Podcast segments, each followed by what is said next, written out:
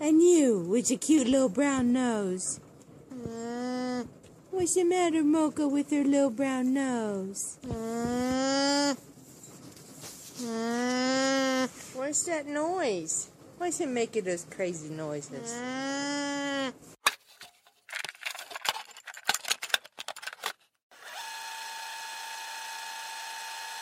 Вы слушаете Альпака подкаст. Buongiorno, милый Альбачетес, у нас в гостях Патя Грин. Здесь будет, здесь будет эффект Овации, овации. Да, да, да, да. А, не Грин. Патя, а Пати. Пати Грин, Пати Грин, Пати Грин. Или тогда уже Патима. Патимат, да, вот, Патимат Грин. Кстати, я же тебе говорила, что э, у меня на работе коллега, у него реально фамилия Грин. Бен Грин, его зовут Бенджамин Грин. Подлец. Но он, он, Приживой он, мне. он такой ужасный человек, что оскверняет он, короче, этот, Оскверняет этот цвет, этот цвет. Значит, Пати Грин, э, возможно, кому-то более известна как основательница воспитательной системы Пати Грин. Методологии. Да, Пати, вообще расскажи, эм, что сейчас происходит, как такое произошло, что мы тут. Давай, подожди, давай я а, для тех, может быть, кто не знает, кто не знает, всем штраф выпишем. Для тех, кто не знает, а, Патя, Пати, Пати, это мама, мать, которая получила инста-известность, так можно сказать, инста-известность, как Каролина сказала в подкасте, она сказала, чуть-чуть у меня есть подписчиков.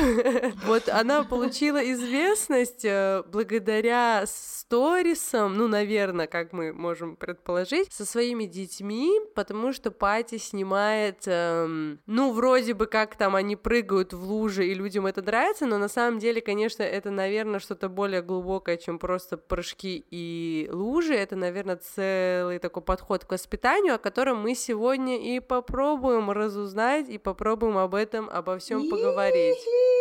Давай попробуем, Котя. Э, Расскажи, Пати, что ты вообще познакомь нас со своими детьми, потому что мало ли там не от тебя Да. придут послушать люди, а придут слушатели нашего подкаста. Сколько у тебя детей, сколько им лет? Да, у меня двое, к сожалению, пока только. Адаму уже шесть, и Тиночке моей четыре. Старшего моего сына зовут Адам, а дочку мою зовут и Тина, дети разнополые, а, прекрасные, Как будто губки абсолютно. обсуждаешь. Ну, это очень важный факт в том плане, что, например, однополых детей растить гораздо легче, потому что это какая-то, на мой взгляд, одна стилистика, даже... э, Да, нашивать одежду. Да, хотя бы. А, да, ну, и по восприятию все таки я Да. всегда говорю, мне часто спрашивают, типа, а вот вы, типа, одинаково? А, ну, конечно же, не одинаково, а, может быть, с равной силой, но абсолютно по-разному, потому что мальчик и девочка — это две разные вселенные, это важно понимать, но для меня точно. А, В общем, и у меня двое прекрасных детей, а, на самом деле я не так известна, я широко известна в узких кругах. Это очень важный Узкие, момент. да. Ты специалист В узкого, но глубокого профиля. профиля, да. В узких кругах в том плане, что именно в людях, которые в этом заинтересованы, на самом деле э, не было никакой-то в моем смысле, в моем именно случае, не было никакого понимания, что я, например, делаю что-то, чего не делают другие. Это прям сто процентов. Эксклюзивный контент, то есть сама- ты... Да, я сама так росла. а, Моя мама вообще вышла на, работу, мне было 21 год, и я отчетливо помню это чувство, когда я пришла с института, а мамы дома не было, понимаешь? И вот эта грусть, которая на меня напала неожиданно в 21 год, Марико, чтобы ты понимала. Мгм. То есть я сама росла в- с мамой абсолютно вовлеченную в мою жизнь, в мое образование, в мой быт, в мое детство, во все, что связано со мной и с моим братом. Поэтому, когда у меня родились дети, все это для меня было абсолютно естественным. Это потом, с появлением как раз-таки Инстаграма и с появлением э, возможности сторис, она же не, не, не так давно появилась, то ли в 2016, то ли в 2017. Мгм. А Инстаграм был сам раньше. Я стала как бы свои прогулки документировать, в том плане там же архив сохраняется, это все вообще очень здорово, что ты можешь вернуться и посмотреть, что вы делали в этот день. Допустим, сейчас ты можешь посмотреть в этот день, что ты делала три года назад с детьми. Это же сказка. Сказка. И, кстати, как ты клево сейчас сказала, что ты именно документируешь, то есть ты не создаешь контент, а документируешь жизнь. Да, просто э, свой быт. И э, когда я столкнулась с тем, что мне начали люди, девочки писать, а как вы с двумя детьми, там, типа, со своими, а как вам, а вам не сложно. У меня была небольшая аудитория, где-то тысяча человек, и у меня были такие душевные прямые эфиры, потому что там были только 20-30 девочек, одних и тех же, и мы разговаривали, и вообще мне всегда это было интересно. Мне вообще, в принципе, интересны люди. Я люблю людей без гендерной принадлежности, просто люблю людей. В принципе, они мне интересны. И когда вот эта связь пошла, что девочки стали удивляться, и при этом они сами мамы, для меня это было откровением, потому что я, я такая думаю, а кто будет гулять, понимаешь? Это мои двое детей. Я как бы их родила, они маленькие, а, выходить им нужно, а, куда мне их деть и кто, почему вообще мне вешают медаль, прости, за, а, за то, что я гуляю не с твоими, Марико, не с соседними двадцатью, э, там, я не знаю, не со всеми обез... а со своими двумя детьми, э, девочки в буквальном смысле мне вешали медаль и давали героя, что я выхожу каждый день и в любую погоду. Понимаешь? Просто смотришь твои истории, и я думаю, дело в том, что, возможно, другие тоже гуляют, но от твоих э, видео ощущение какой-то легкости, и ты думаешь, вот ребенок скатывается в куртке по пандусу, и думаешь, интересно, как она это все стирает, сколько раз она стирает эту куртку. Самый, часто вопрос. задаваемый вопрос, как вы стираете. А, все дело в том, что мне по большому счету э, плевать на то, сохранится эта куртка в товарном виде или нет. Ну, допустим, я ее постираю, останутся на ней пятна, но я буду знать, что она чистая, меня это не парит. Поняла? У меня угу. огромное количество вещей у моих детей, на которых пятна. Меня это не парит. Мой сын сознательно некоторые вещи разрисовывает и ходит счастливым, понимаешь? Недавно разрисовал свою панамку, панамка художника, и ходит с этой панамкой. Сейчас все как красиво, сто раз показываю, вот это место я разрисовал, вот это мама. Меня просто, а, понимаешь, вот эта тема э, на чистоте помешанности, вот, э, вот она, допустим, мне мама пишет, ну как вы так разрешаете? Я говорю, тут ты спроси себя лучше, почему тебя парит, что он запачкался? Вот что это для тебя? Вот что ты чувствуешь из-за того, что он запачкал? Ну, запачкался он, и что? Ну вот, поняла, на самом деле в первое время я таскала очень много баулов по мере того, как они были достаточно маленькие. Их было двое. У меня была коляска, у меня был Адама самокат, у меня был огромный баул со сменной одеждой. и непреодолимое желание, чтобы они Были гуляли, чистые. закалялись. Даже не чистые, просто сухость — это здоровье, а они же пачкаются, намокают, переодеть, там в сентябре могли купаться у меня на море. Ну, меня просто не парит, поняла? Даже если я дала вещь химчистку, и, ну, конечно, вопрос возможностей, но я на это всегда отвечаю, ну, заведите какой-нибудь, я не знаю, один а, засранный костюмчик, который у вас вот вы... Ты понимаешь, дети так устроены, если ты скажешь ребенку, так, а, сейчас мы переоденемся, и тогда ты попрыгаешь. Может, первое время он поворчит, что надо переодеться, прежде чем попрыгать, а на третий, четвертый раз он тебе скажет, давай, мам, я быстро переоденусь, умираю, хочу прыгать в лужу, mm-hmm. понимаешь? Вот так это работает, вот и все. А для меня для самой, честно сказать, было откровением, что такой-то отклик нашло, и потом а, начало а, набирать какие-то сумасшедшие обороты в плане именно просматриваемости и ответов. Я даже физически перестала успевать, потому что, допустим, если у меня было пять тысяч, то две с половиной тысячи регулярно просматривали и отвечали на истории, поняла? Mm-hmm. То есть э, я это потом узнала, что это какой-то очень большой процесс, процент, просмотров и ответов. Я сама не знала это потом, когда я начала интересоваться, и, ну, типа, сколько людей просматривает и сколько отвечает, что это очень большой процент, почти половина, больше половины. Физически не успевала, на самом деле. Но что про детей? На самом деле, знаешь, почему это находит отклик? Я об этом думала. Потому что это правда. Все, что а, искренне и правдивое, это всегда находит отклик в сердцах людей. И поэтому а, это наш, ну, как бы приобрело такие обороты. Потому что на сегодняшний день все мои интересы, это правда, строятся вокруг моих детей. По мере того, как они растут, они все, все больше и больше как бы отстраняются от меня. И и я как бы учусь это принимать. У меня уже больше свободного времени, я уже что-то начинаю делать сама для себя. Но даже сомнений не было, понимаешь, Марико? Угу. Вот когда родился Адам, меня начало штырить, и меня штырит по сей день, а ему уже 6 лет. И я, например, с собой борюсь, чтобы вот как бы дать ему вот этот Я помню, слушала лекции, когда только родила о том, что он мне не принадлежит, что он от Аллаха, что как бы все это такое, что он не мой, поняла? Потому что было абсолютное ощущение, что mm-hmm. это мое, поняла, что только я. Я его брила mm-hmm. сама, ему было 40 дней. Я его даже побрить не дала. У нас у дагестанцев обычай, что бреет или дед, или дядя, или какая-нибудь старая тетка. Я подумала, что? Кто-то будет брить моего сына? И я побрила его сама, чтобы Я сейчас знаю, что вспомнила, когда у него был, были длинные волосы, и он просил очень постричься, а потом ты его подстригла, ему не понравилось, и он начал плакать. Да, у меня этот видос есть, где uh, у него он носил косу достаточно долго, и uh, косу викинга носил, в принципе, очень любил и давал мне заплетать. Берет художника, коса викинга.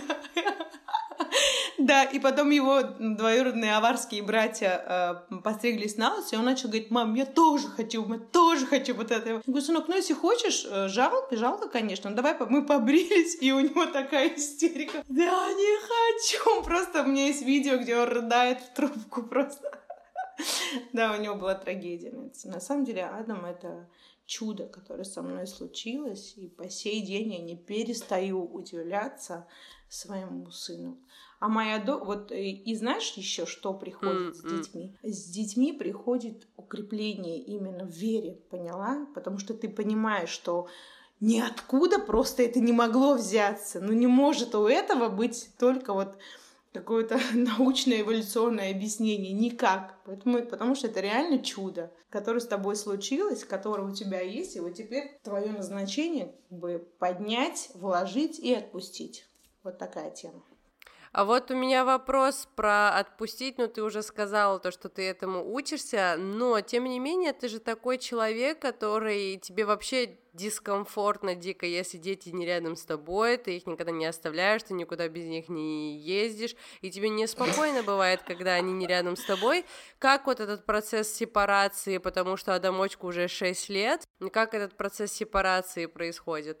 Знаешь, это абсолютно естественный процесс, но а, как это работает именно в моем случае, и я, и я наблюдаю, как это работает у других людей, я вижу, что чем больше девочка, да, мама, хочет а, абстраг... а, отстраниться от своего чада, тем больше этот ребенок к ней привязан. То есть у него до какого-то внутриутробного страха вот это форми... а, формируется, вот этот страх разделения, поняла? И даже mm-hmm. если он разделяется с ней спокойно, то он так или иначе испытывает стресс, и на него как-то это влияет, и он может ну, там, как-то бурно реагировать. Это то, что я наблюдаю даже вот допустим, наблюдая за детьми своих друзей там, или знакомых, или родственников. Mm-hmm. С Адамом у нас это работает так, от того, что у него нет абсолютно этого страха, да и вообще с момента того, как он стал разговаривать, я всегда ему говорю, что э, по собственной воле, сынок, я никогда с тобой не расстанусь. Наш может разлучить только Всевышний. А именно там я заболею, э, я умру, случится какие-то обстоятельства, допустим, что мне надо будет его оставить. А так было э, два раза в жизни, что я его оставляла. Один раз, когда я рожала девочку,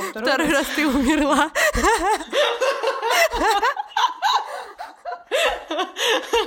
Ну, ты поняла, оставляла не так, что на два часа он да, у бабули да. тусуется, а, да. а оставляла, что я улетела, а, а он остался на угу. два дня дома. Потому что мне нужно было получить э, визы, оттащить детей своих, и за двух дней я не хотела, и нужно было забрать котенка, который опять-таки для них в Москву, угу. наша, наша вторая кошка Снежок. А, и поэтому я ему объяснила, что, сынок, ну нет смысла, это ну, не такая поездка, чтобы тебя брать, но он мне до сих пор это напоминает, он говорит, мам, когда я говорю, сынок, мама вас не оставляю, не хочу, чтобы вы здесь оставались, он мне говорит, как не оставляешь, оставляла же на два дня! Понимаешь? Слушай, ты сейчас про снежка сказала, и я вспомнила про эту утку.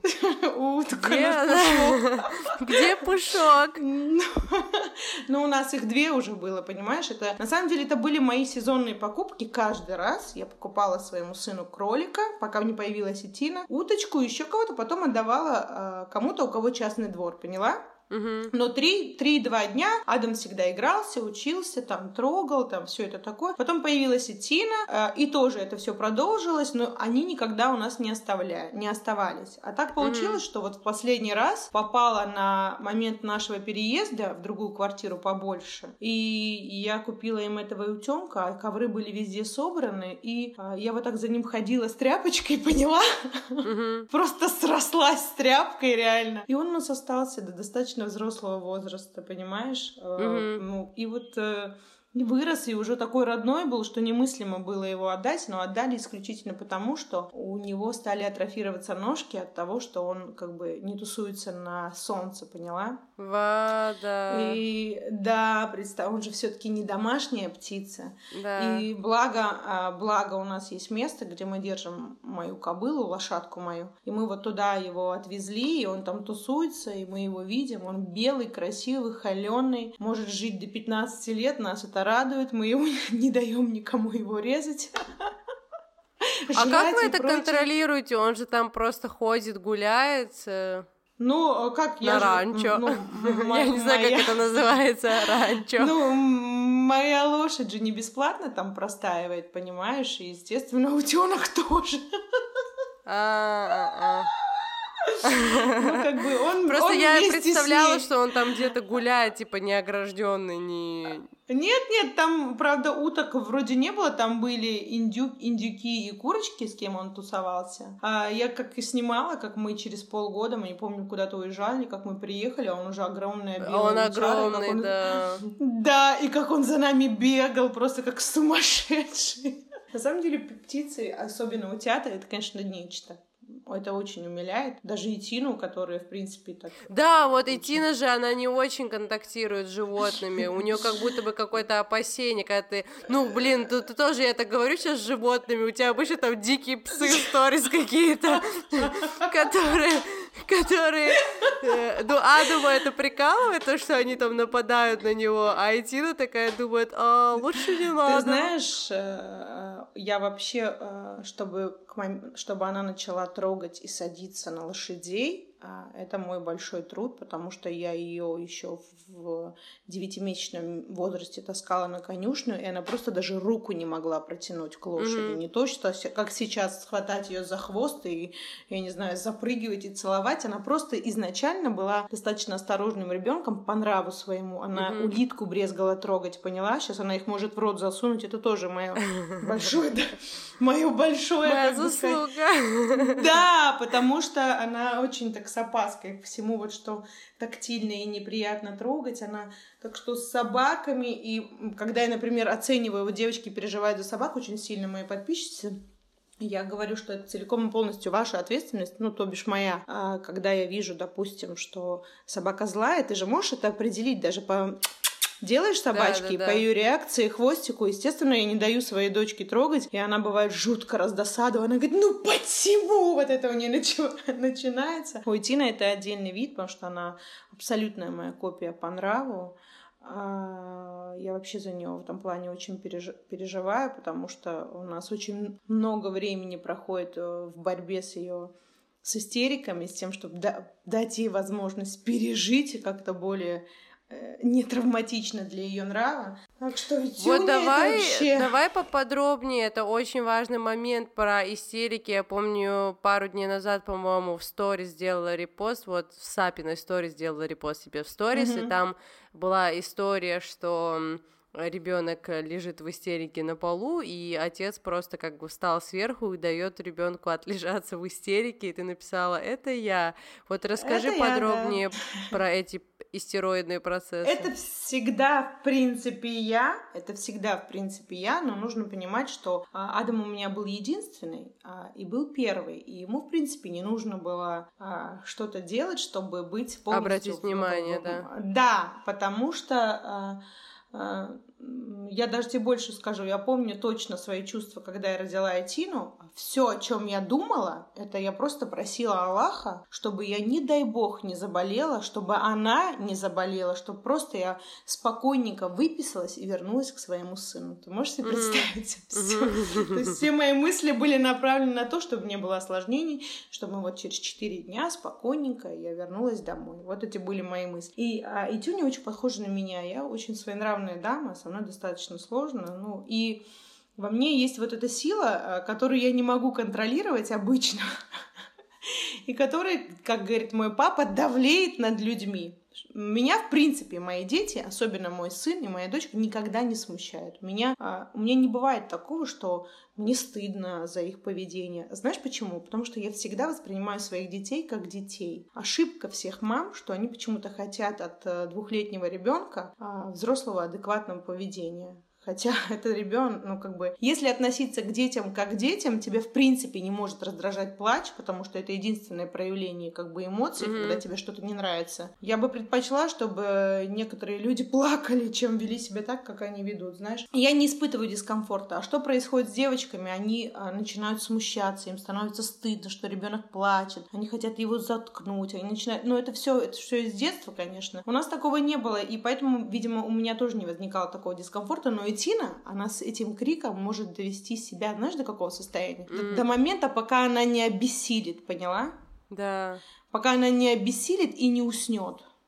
Она была... Oh. И э, с, э, с этим ничего невозможно сделать, потому что это реально нрав, который дается Всевышним Аллахом. Это ее нрав, понимаешь? Такой же, mm-hmm. как у ее мамы. Ей было два Первый раз у нас такой конфликт, конфукс случился, запоминающийся для меня, когда ей было два с половиной, а Адаму четыре, и в Комсомольском парке есть Тарзан парк, э, там типа тарзанки всякие и прочее, там Маугли, по-моему, называется, типа, и э, там была горка, на которую пускают только с четырех лет.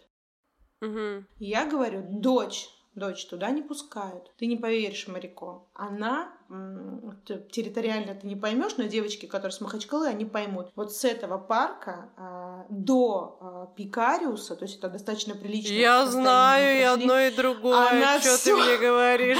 Она все это время истошно кричала, а, вырывалась. Я ее останавливала. Люди проходили. Я ее перекладывала с асфальта, чтобы ей было более толерантно лежать, удобно, чтобы я не на, на, на, на зону, где есть трава, понимаешь? Мой сын тоже тоже был в ужасе. Ему было четыре, он просто не знал, что так бывает.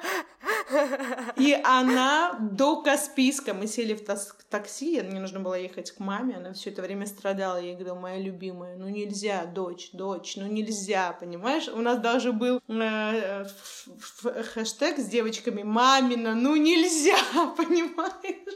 Это был как типа стикером у нас был ага. «Мамина, ну нельзя», понимаешь? Не... Вот с этим нельзя, она всегда очень сложно, как бы ей сложно смириться с нельзя. Я тебе расскажу сейчас недавно, буквально сейчас открыли новое заведение в Махачкале, это «Весна». А, и там такой сквозной вход, и с одной стороны это площадка а, на Родовском бульваре, где мы все время бываем, но не летом. Летом эти локации я не прием, потому что огромное количество народу, и я физически не могу углядеть за своими детьми, а это зона моего дискомфорта. Я не могу в таком состоянии, когда они разбегаются, 60 тысяч детей, и я не знаю, где мой, это все, у меня могут начаться атаки панические от ужаса. Mm-hmm. И э, она увидела эту площадку. Время позднее, 9 часов. Я, а она уже достаточно взрослая, ей 4 года, и я говорю, дочь, мы не пойдем вечером на площадку, там очень много народу, мы не пойдем. Все, у нее началась истерика моряков. А, нам уже перенесли еду, все уже поели. Все это время она выбегает, я иду за ней, она страдает. Мама! Я говорю, дочь, девочки не ходят вечером, ночью на площадке, там много людей, она орет, все. Теперь она выбегает на другую сторону, а это уже Буйнакского, там уже прохожая часть, люди гуляют, и стоит такая тучная женщина, а чтобы ты понимала, как она орет, она не плачет, а она вот так вот так она орет. Да, да. Что, да, да, вот так она орет, потому что топает ногами несправедливо. Ей кажется, что, понимаешь, что это вообще...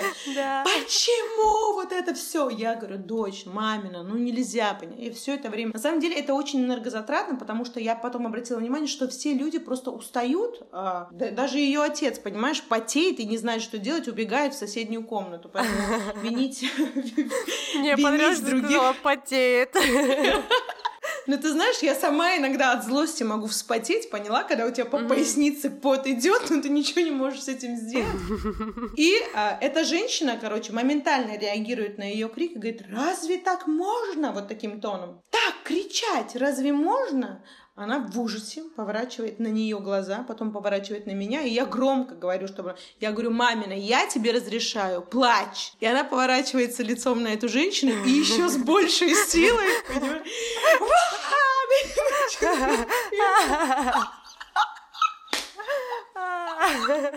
Понимаешь, понимаешь? А я вышла из кафе как раз-таки, чтобы как бы не мешать людям, поняла? Которые, э, Да, как бы, да. а на улице мы можем рыдать, понимаешь? Это главный мой принцип. Больше всего, что волнует людей, это что я якобы стесняю кого-то, но пока таких случаев... Ну, это был первый, в принципе, случай, когда мне что-то сказали, и то я не обратилась к этой женщине, я просто сказала своей дочери, что я тебе разрешаю плакать. Да. И она продолжила плакать. А, плакала, плакала, плакала. Потом со мной еще была Фатима, моя подруга. Потом Адам включился в процесс. И ты не поверишь, вот она выплакала свое. Все это время я говорила, дочь, обнимемся. Мы обнимались, разговаривали. Потом она опять сокрушалась, что все-таки это несправедливо, что она не может эту ситуацию отпустить, понимаешь? Я ей говорила, дочь, все только бесконечные разговоры. Марик, это на самом деле очень сложно, знаешь, это морально сложно, если ты, например, сама в каком-то надрыве, ты физически не сможешь вынести такого нрава, и тем более у ребенка, ну, ты не сможешь. Это, я сейчас поняла, что это нужно быть немножко мной, чтобы так спокойно на это смотреть, и, конечно, безусловно, любить и понимать, что как бы она же... Я больше за нее переживаю в такие моменты, я переживаю, как бы это не повлияло на нее, поэтому я всегда говорю, дочь, в этом состоянии долго находиться нельзя, ты можешь себе навредить. Даже если ты расстроена, ты должна это принять и отпустить. Да, мы все время с ней об этом говорим, и в машине уже она мне, знаешь, что сказала? Мам, мама, ты права, девочкам нельзя ночью на площадку. А что касается вот этой злости, о которой ты вот сейчас неоднократно упомянула, как, что ты делаешь с собой? То есть, ну, ты исп- испытываешь эту злость, она как-то у тебя проявляется внешне, просто во внешний Ну, мир или на конечно. твоих Ну, детей? Если на твоих детей, то каким образом? Какие вообще Конечно. методы регуляции ты используешь, если они делают что-то, что тебе не нравится? И параллельно, если можешь тогда еще вот второй э, момент затронуть с этим связанный, прозвучит он, наверное, вот следующим образом. Ты э, выкладывала такую сторис, я тебе прямо сейчас дословно из этого скрина ее зачитаю. Э, Сторис показалась мне, ну, мысль странная вообще, ну, то есть в зависимости от того, что ты имела в виду, ее можно а, понимать по-разному. Значит, у тебя спросили в, в опроснике, где-то не могу тебя найти, а вот, Пати Грен, почему-то Грен записано, я не знаю, так. Ам, не боитесь ли вы, что ваши дети залезут вам на голову? Не боюсь. Бояться значит ожидать результата. Я ничего не жду от своих детей. Вот раскрой, пожалуйста, тему вот этой злости и срывов. Эм, Я не знаю, на, на детей ли ты срываешь или просто на во- вовне куда-то. И второе, это когда ты разрешаешь детям эм, часто делать то, что, например, другие родители запрещали бы, а ты своим разрешаешь. Не боишься ли ты, вот как тебе задали этот вопрос, что дети залезут тебе на голову, на шею? Не боишься ли ты, э, не думаешь ли ты, а может быть, я их воспитываю в условиях вседозволенности? Нет, смотри. Главный мой принцип вообще по жизни, да, Мгм. и этот принцип, нам, нас учили этому принципу на первом курсе юрфака. А, ваша Внезапно. свобода, за- да, ваша свобода заканчивается там, где начинается свобода другого человека. Ты как дуть. Он все время про это говорит. Серьезно? Это же главный принцип. Это главный принцип. Ты приходишь на юрфак, это первое, что тебе говорят на юрфаке. А, по конституционному праву первое, что нам... И я помню, что тогда для меня это было очень важно, потому что я, как тебе сказать, я достаточно экспрессивный человек, и, в принципе, я, наверное, так или иначе, как-то всегда могла задеть а, свободу другого человека. Я на себя...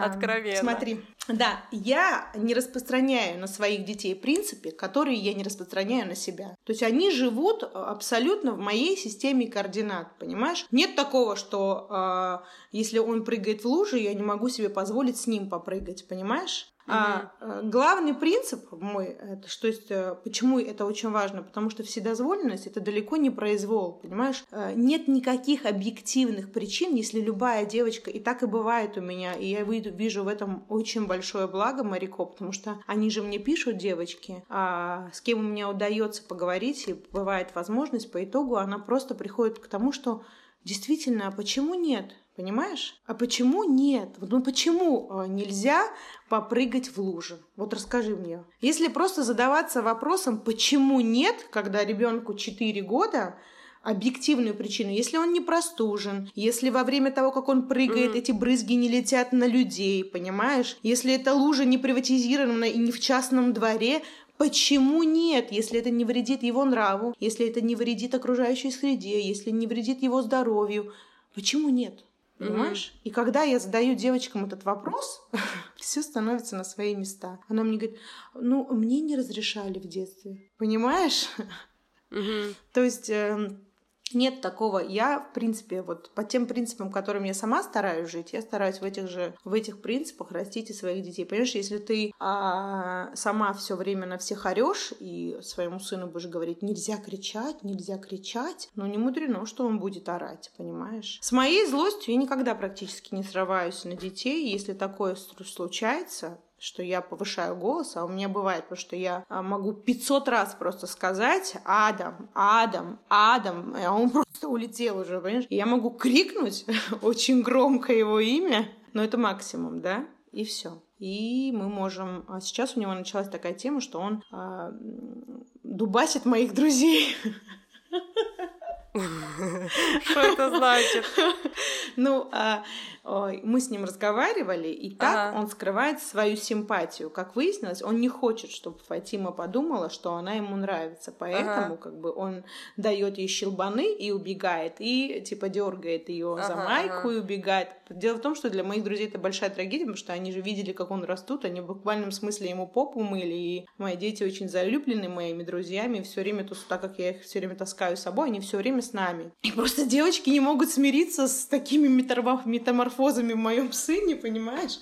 Да. И э, да, и когда я с ним разговариваю, бесконечно я с ним разговариваю, Марьям, ты просто не представляешь, какое огромное количество разговоров. И э, иногда у меня просто нет силы, я говорю, я не хочу с вами разговаривать, выйдите, пожалуйста. Да, выйдите оба, я не хочу с вами разговаривать. Когда я говорю эту фразу, это просто трагедия для моих детей, потому что как, ну мама, ну поговорим, мам. Я говорю, нет, все, я не хочу, я устала, у меня все болит, я понервничала, я расстроилась, мне обидно разговаривать. На самом деле просто вот максимальная честность. Я злюсь, я обидна, я обиделась, я расстроилась, я не хочу разговаривать, я хочу покоя, я устала. Нет, я не пойду с вами, что я не хочу. Как это? Вот так я не хочу. Когда ты э, говоришь детям о том, чего, э, что ты не делаешь то, что не хочешь, они э, впоследствии тоже не будут делать то, чего они не хотят. Понимаешь? Понимаешь, я все время говорила своему сыну, что если ты не хочешь, сынок, можешь не здороваться. И теперь как бы он подрос, а ему нужно всем говорить салам алейкум, когда он выходит со своим папой. А он говорит, а если я не хочу, я могу не здороваться, мне не нравится человек понимаешь? Тут палка двух концов, понимаешь? Вот. Меня-то это не смущает, но отец его переживает, что он как бы не здоровается. А, вот и все. А, а как злости, это проходит это у тебя? Mm. Просто ты пережидаешь и все все уходит само по себе? Слушай, ну с детьми моя злость не бывает связана. Что за, что за ритуалы у тебя бывают? Знаешь, как важно понять? Нет у меня никаких ритуалов. В любой непонятной ситуации я беру своих детей и иду с ними гулять. Вот. И все. И э, на самом деле я отношусь к всех все, которые в них вот эти вибрации происходят, волнительные, с тем, что я могу от них отвлечься. Сейчас я могу себе позволить от них отвлечься, потому что они сами регулярно от меня отвлекаются. А Адам там ходит на шахматы, потому что это его интерес, это он попросился. Mm-hmm. Рисует, это тоже его. И Тиночка никуда не ходит, ну, потому что не хочет, понимаешь? Она ходила только на плавание, но в связи с карантином это э, закончилось. А она же ходит на, ну, на... Это не гимнастика, а как это? Аэро, а это там. нет, это мои это тренировки, она просто ходит со мной.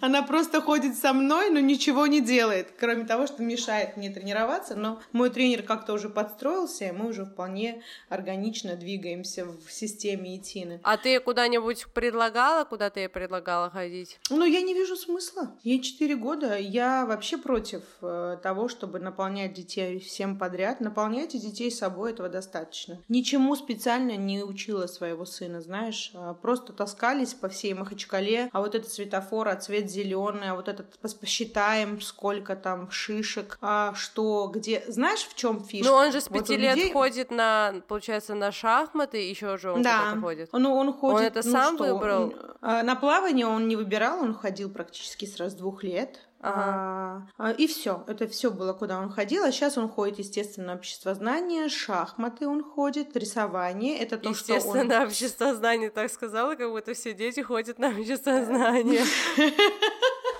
Ну, то есть поняла окружающий мир в том плане, да, что да. почему небо голубое, почему трава зеленая, да. все такое. А, вот эта тема. И э, в силу того, что скоро школа, естественно, он как бы учится читать, писать, и то под, сам попросился, потому что на шахматах там говорят э, ладья на h8. И все, он страдает, поняла? Он сказал, так, я должен научиться читать, мама. Я говорю, ну здорово. Главное, это моя фишка, и люди не могут э, это понять, потому что они мой самый большой интерес. Мне интересно, Марико, тебе интересно подкасты мутить? Дети мне интересны. Мне интересны дети, с которыми я работаю. Хорошо. Ну давай так. Давай э, у человека есть э, любимое дело, поняла, от которого он получает туда. Вот, например, у моей Асюли, у Асюли моей, вот она лепит, она творит, и это для нее ресурс. В момент, когда она творит, она наполняется, и тогда она может этим, этим поделиться. Я наполняюсь, когда я со своими детьми, поняла? Вот если я с ними, если мы гуляем, тусуемся, разговариваем, это момент, когда я в ресурсе, Ненавижу это слово, этот ресурс, меня тошнит уже от него. Меня тоже. Но... Я же тебе когда тоже говорила про ресурс, я тебе сразу сказала, как меня бесит этот вопрос. Что это за слово ресурс? Это выкачка нефти? Что это значит? Где мне его найти? И просто, просто Я продолжаю его это... использовать, потому что я не знаю, чем его заменить, чтобы люди меня поняли. То же самое. И это тот момент, когда вот когда меня спрашивают, вы не устаете? Да устаю я, девочки. Успеваете все? Не успеваю, девочки. Ничего не успеваю, честно. Ну и не успеваю, ну и черт с ним, понимаешь? Это же вопрос э, приоритетов. Что для тебя важнее? Для меня важнее вот это. Малейшие мои э, отклонения, допустим, я приболела или был период, когда я там была помешана тем, чтобы завести третьего ребенка, и вот эти все мои э, невозможность э, выносить и все вот это дало то, что я какой-то момент просто лежала и на третий день моего лежания я поняла, что мои дети заболевают, поняла? Насколько они зависимы от меня. И тогда я подумала, что я не могу себе это позволить. Я не могу себе позволить депрессировать, я не могу себе позволить грустить, я не могу себе позволить лежать, а, потому что у меня двое детей, я должна не полностью от меня зависит. Первая моя мысль была, когда мне Адама принесли, клянусь, э, я до сих пор все время об этом думаю, и я девочкам тоже говорю, что прикинь, во всей вселенной нету ни одного человека, которому бы я была так нужна. Ты вдумайся в это. И именно я поняла, никто другой. Он как бы был во мне, он вышел из меня. И нет никого больше во всем мире, которому бы я была так нужна. И все, и с этим я пошла по жизни. И как оказалось, это чуть ли не главное достояние всей республики, понимаешь? Оказывается, вот это меня так бесит, и я не могу с этим ничего сделать. Меня бесит, что все естественные женские проявления быть со своим ребенком, хотя бы пока он грудной, а гулять со своим ребенком, это подвиг, понимаешь? А все неестественные родить, оторвать от груди, оставить и пойти работать, это норма. Когда-то вот эти ориентиры сместились а, искусственным, сознательным путем, может быть, это какая-то, я не знаю, какой-то заговор вселенский. И девочки по этим ориентирам живут. И ну, я ужасно. думаю, что многие живут по этим ориентирам от безысходности, просто жрать нечего, и как бы приходится э, идти работать. Но это уже какие-то Слушай, социальные дело факторы. не в этом, Кить. А, это социальные факторы, и потом вопрос же желаний. Понимаешь, большинство людей, ну, во всяком случае, в нашей республике, так, выходишь замуж, потому что пора, рожаешь ребенка, потому что замуж вышла, как не родить, как бы надо ну, родить. Это, это согласна, родила ребенка, родила ребенка, сама ребенок, ребенок на руках, что с ним делать? Откуда возьмется понимаешь, э, чтобы чем-то делиться, нужно что-то иметь в себе, и по-другому никак. И когда ты понимаешь сама... Я на самом деле это сейчас стала так рассуждать, а так я достаточно критически рассуждала и, в принципе, смотрела на это так свысока, так скажем. Но потом я стала размышлять и поняла, что, в принципе, это не их вина. У меня есть пример на эту тему. Э, такой разговор между двух э, девушек. Э, одна торгуется с другой. То есть одна предлагает услуги, вторая с ней торгуется. И она ей говорит... Но она пытается... Та ей уже сделала скидку, а та пытается еще больше скидку у нее попросить. И она ей говорит, ну, уступи вот еще. Мы молодая семья, у нас еще маленький ребенок а, родился недавно, у нас вообще нет денег. А вторая ей говорит, а у меня настолько нет денег, что я даже не могу себе позволить этого первого ребенка. Гениально просто. Это гениально. Да, поэтому в этом вопросе... Да, это, но опять-таки, знаешь, а, понимаешь, главный поток а, информации, который на меня идет, он, в принципе, негативный. Ну, не поняла, они делятся своим личным опытом, и это практически всегда негативный опыт. Поняла, что у них было в детстве, как с ними поступила свекровь, как к ним относится муж, понимаешь, как им относились родители. И это все время такие истории, которым, в принципе, не озвучишь и с другими людьми не поделишься, и когда человек делится этим с тобой, это накладывает на тебя уровень какой-то ответственности, и ты начинаешь размышлять, и осуждение почему-то пропадает. Но во всяком случае у меня пропало. Я искренне сострадаю и понимаю, что я, в принципе, алхамдулилля, человек, который не знал трудностей. У меня прекрасная семья, у меня феноменальная мама. Ты знакома с моей мамой Марико? Ну, я ее не видела никогда лично, только по видео и по да, рассказам, мама... но не твоим. Сказка женщина. Я даже близко а, не отдаленная копия своей мамы, потому что мой отец меня разбавил достаточно сильно.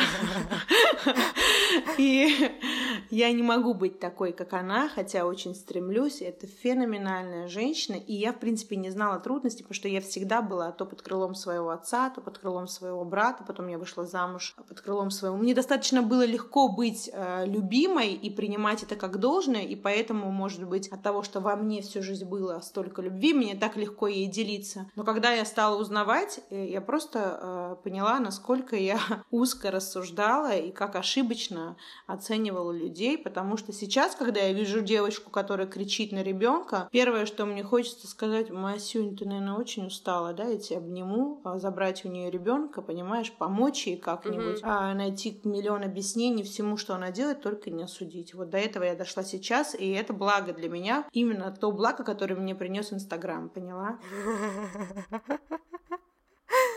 Благо, Использую Инстаграм.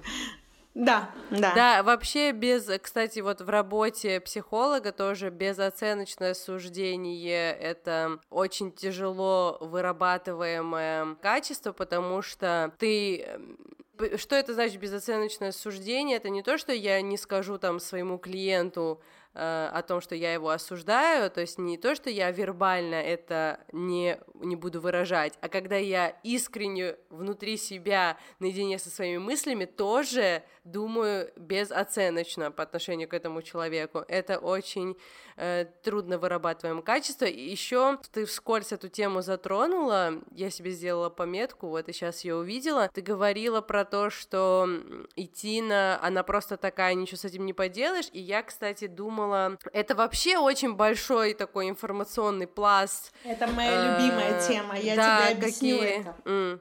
Какие есть, э, какие есть... Эм, я думала про это записать отдельный подкаст, потому что, я не знаю, ты знаешь или нет, вот у меня мой третий uh, major subject, третий главный предмет, нейропсихология, и, соответственно, это сопряжено с изучением нервной системы, и Uh, у меня был такой малень... маленький курс, и я думала записать про это отдельный подкаст, э, какие есть эм, врожденные особенности у родителя, которые он часто восприним... пытается а перевоспитать, не понимая, что это не перевоспитуемо, потому что многие свойства нервной системы, они просто Всевышним данные 100%. от рождения, которые определяют не только поведение ребенка, а даже делают для него невозможным освоение каких-то профессий, то есть даже его карьера может может зависеть от типа его нервной системы, и родитель, часто того не понимая, может пытаться на повлиять на то, что он на самом деле конечно. не может повлиять. Да. Это очень важно. Знаешь, а, а, когда я стала задумываться об этом, а, у меня появилась моя дочь, э, абсолютно другой ребенок. Моя, понимаешь, тот же геном,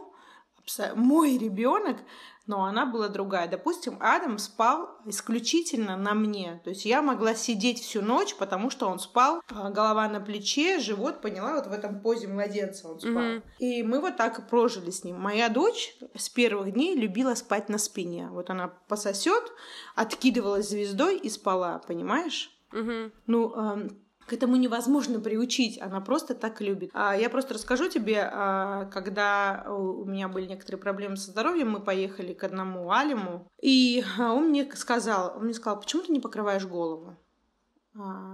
Я молчу.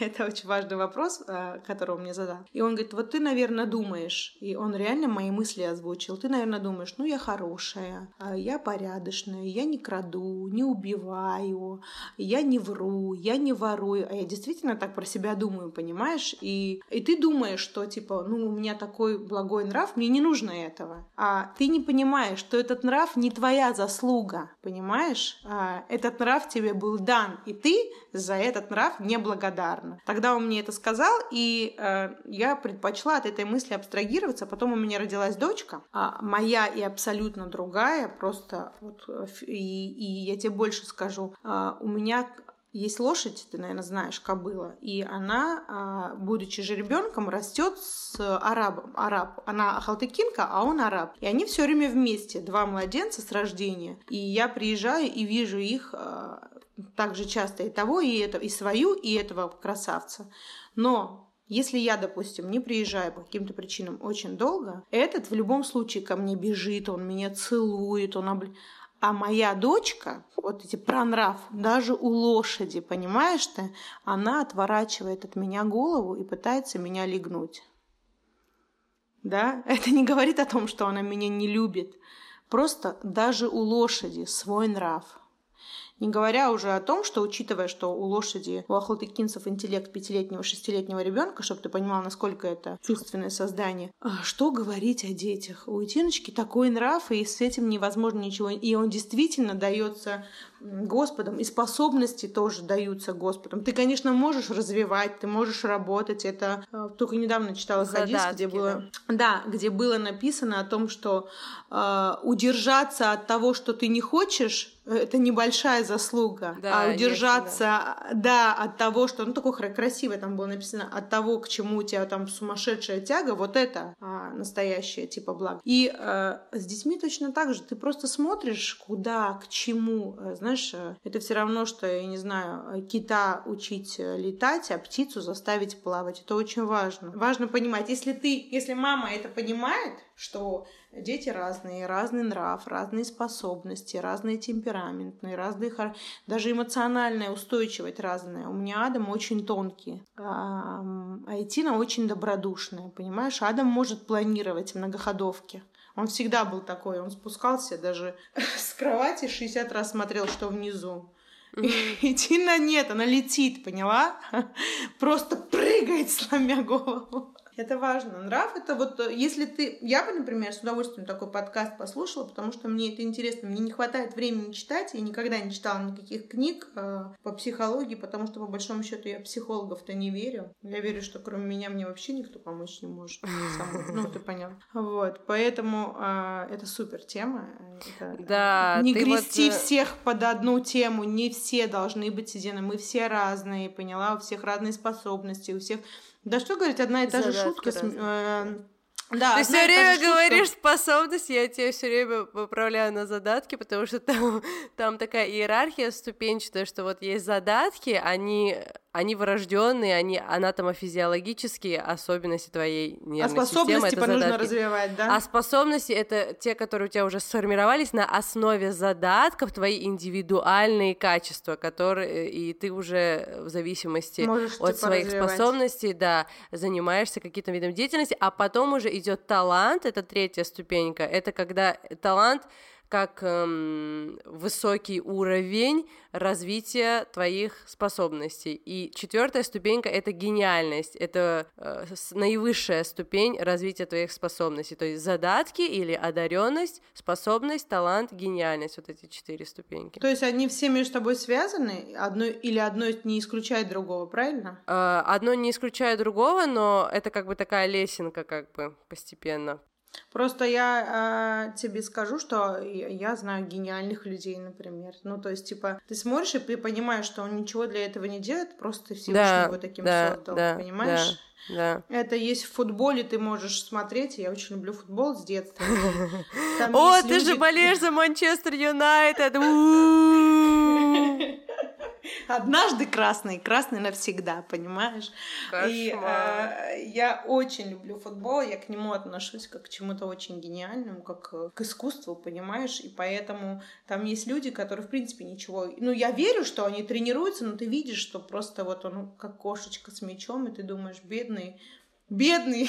Ну, конечно, любая гениальность, она основана на природной предрасположенности, да, поэтому и ну, одаренность и задатки это и есть первая ступень к гениальности. Да, да, абсолютно верно. То есть сколько ты не учись, там ты не станешь великим художником там или великим поэтом, если у тебя нету к этому предрасположенности. Это, да, это очень большая тема, и вот я сейчас еще прохожу э, курсы повышения квалификации, там тоже очень часто эта тема поднимается, э, и сейчас я, я, кстати, написала одну статью про детское воровство. Я ее обещала, что опубликую, и я ее не собираюсь срочно. публиковать. Я ее не собираюсь публиковать, потому что что-то я ее написала и потом передумала. Но я сейчас готовлю вот очень такую душещипательную статью. Я думаю, она тебе понравится. Она связана с предрасположенностью ребенка к религии. Но не к религии, а религия это да, к вере, это как бы это сознание веры, которое ведет, э, которое при определенных условиях может привести вот это сознание веры, э, э, форма сознания, вера как форма сознания может привести ребенка к религии. Очень сложная тема, очень клевая. Э, сейчас вот пишу об этом. Я скажу, что с чем мы столкнулись. Недавно мой сын на карантине а, понял, что я умру. И, а, ну, то есть я всегда ему это говорила, но до него, может быть, фактически это не доходило, потому что он не мог это прочувствовать и прожить. А мы посмотрели, а, мы посмотрели фильм «Хати». На карантине мы регулярно смотрели какие-то фильмы, знаешь. А, мы посмотрели «Хати». И, естественно, когда Ричард Гир умер, понимаешь, Угу. И вот эта грусть э, этой собаки, она просто как снежный ком навалилась на моего сына, и он, наверное, э, часа три он рыдал, понимаешь, я рыдала, он рыдал, и э, он у меня спросил, «А, мама, ты умрешь? Да, у нас такой был с ним э, чудес. Я сказала, конечно, умру, сынок, но я все время, мы все умрем, э, все время прошу Всевышнего, чтобы он мне дал побыть с тобой побольше, чтобы ты подрос, э, окреп, и тогда бы мы уже... И там же они в конце встречаются, ты же видишь, э, там в этом фильме, благо, в конце, когда Хати умирает, ты смотрел этот фильм? Хатико, да.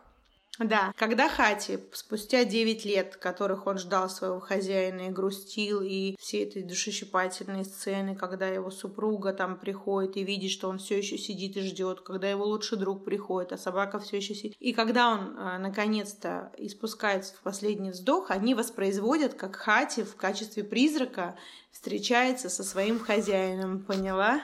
Да.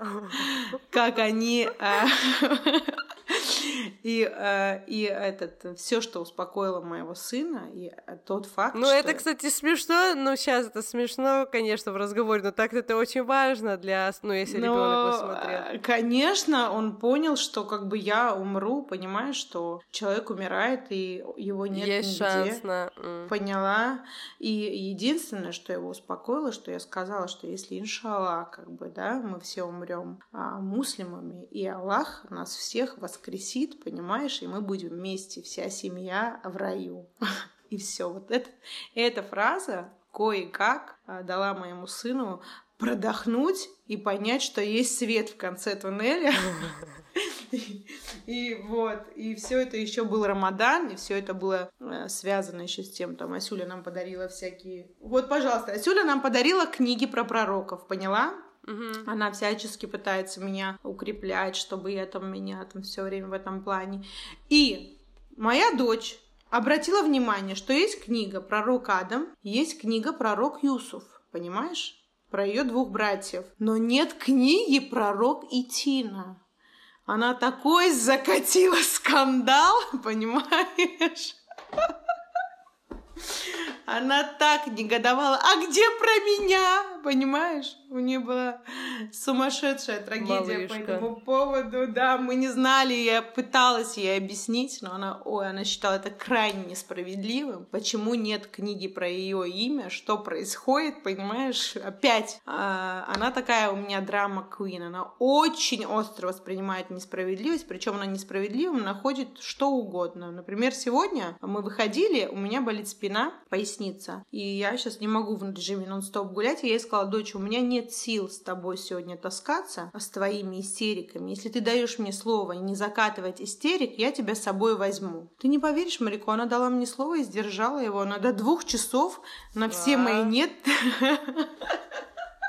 на все мои нет, она только начинала хотеть истерить. Я говорила, дочь, ты мне с утра пообещала. Она такая, ух, ну все равно поняла. И когда уже пришла домой, ее накрыло несправедливостью. Ей все стали мешать. Она стала говорить, я не хочу ни с кем разговаривать. Я устала от твоих подруг, я устала от тебя. Я от вас, от всех устала. Дайте мне поспать. Я вас вы меня не любите, ты любишь только Юсика, она сегодня мне заявила, поняла? Юся. Вообще ниоткуда. Да, ты только Юси, что ли, любишь в такие...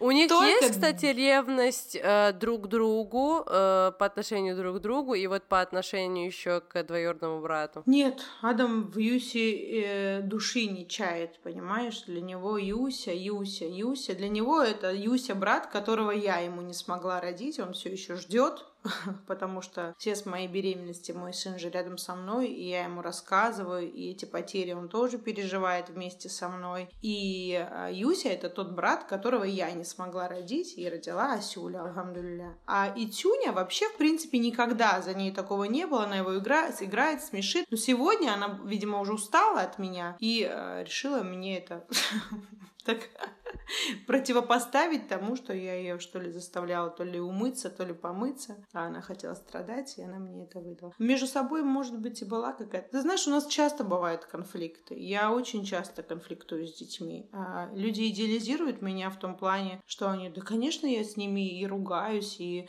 и я очень строгая мама. Я очень строгая мама. А, Я бескомпромиссная мама в каких-то вопросах. Есть вещи, в которых я никогда не иду на компромисс со своими детьми. Я просто могу помочь. Кто, например? Ну, например, а, обижать животных, рвать цветы, а, кидать мусор в своем городе, не знаю, А в кричать, чужом можно? бить. Ну, я все время говорю в своем, а, своему сыну, например, все время говорю, кто бросает мусор в своем городе, это же твой дом, понимаешь? Значит, он не уважает ни себя, ни своих родителей, ни своих предков. И Адам может даже подбирать, приговаривая, мам, посмотри, вот не уважают. Такой типа, посмотри, не уважает. Ну, э, Адам уже столкнулся со всей несправедливостью этого мира, потому что Этина своим криком, понимаешь, вот этот своим, она даже его, он иногда думает, я и вижу это, и меня это злит. Я всегда ему говорю, если ты не хочешь, как бы она ни орала, не отдавай, сынок. Но ему все равно, понимаешь, становится ее жалко, и он, э, и он ну ладно, ничего, мам, понимаешь? Ладно, понимаешь. А мог, блин. Понимаешь? Такой он добренький у меня. Ну, а что сейчас будет с ним, когда э, ты вот сказал, он подготавливается сейчас э, к школе? Кстати, тоже для меня не это... Не идем мы ни в какую школу. Не? Ла-ла-ла. Ли-ли-ли. Ну, если, конечно, мы не обнищаем, и мне не придется выйти на работу, чтобы заработать на кусок хлеба, а его отдать в госшколу. А ты сказала, готовимся к первому классу, или он онлайн пойдет? Нет никакого онлайна, ему 6 лет, я не собираюсь лишать его детства. А зачем ты год. сказала, пойдет в школу? Я не говорила, может быть, ты додумала эту фразу? Нет, это все задокументировано, алло, это запись, я тебе смогу показать. Может, может быть, я имела в виду, что он подходит к школьному возрасту, что ему а, уже нужно наверное. читать, поняла? Что, вот, кстати, типа, ну... и да, потому что когда ты сказала то, что о, надо подготовиться к школе, научиться читать и писать, я подумала, о, но зачем она так сказала, потому что нет, меня нет, это все время никак... удивляет, когда, типа, ребенок, то есть даже если ребенок идет в школу в первый класс, в первом классе его должны учить писать и читать читать. И меня все время это удивляет, когда родители говорят, надо научить ребенка писать и читать. Я думаю, а в первом классе что его учителя будут делать? Они должны его учить читать и писать. Зачем к школе учить ребенка читать и писать? Нет, мы в школе учились читать и писать, и никто себя ущербным да. не чувствовал. Я да. вообще же тебе озвучила, что я против да. того, чтобы в детей что-то пичкать. Вообще, в принципе, кроме любви, а, эмпатии, кроме эм, вообще, кроме того, чтобы ты все время, знаешь, вот главное назначение мамы помочь своему ребенку понять, что он чувствует. Потому что, кроме как ты, понимаешь, никто этого сделать не может. Ты человек, который с ним все время рядом, ты его так или иначе наблюдаешь, ты видишь, как он растет, как он развивается, и когда вот ты чувствуешь, что он сам не знает, как себе это объяснить, у моего сына это часто так бывает, а, вот для этого ты и рядом помочь ему, понимаешь, как-то атравматично пережить сложные моменты. Нет никакой нужды для меня, во всяком случае, а, Почему я, допустим, не отдаю детей в сад, и почему это всех раздражает? Да? Когда ты что-то не можешь понять, или когда ты сам так не можешь, тебя это так или иначе раздражает. Ну, когда ты не целостен, я так считаю. Mm-hmm. А, не отдавала я в своих детей в сад, потому что я не верю. Я не могу поверить, что есть еще один человек, кроме меня, также вовлеченный, понимаешь? Ну, не mm-hmm. верю я. Э, на моем пути они не встречались, и это большое благо, если кому-то удается. Но для меня это вот как сродни, если взять э, маленького львенка и закинуть, я не знаю, выживать одного в джунглях без родителей, без никого. Среда разная, родители разные, контингент разный, нравы разные. У всех дома происходит абсолютно разное. И вот просто своего, извини меня, ребенка, с которым ты каждое чувство разби... То есть нету никакой необходимости из льва, из львенка делать льва, поняла?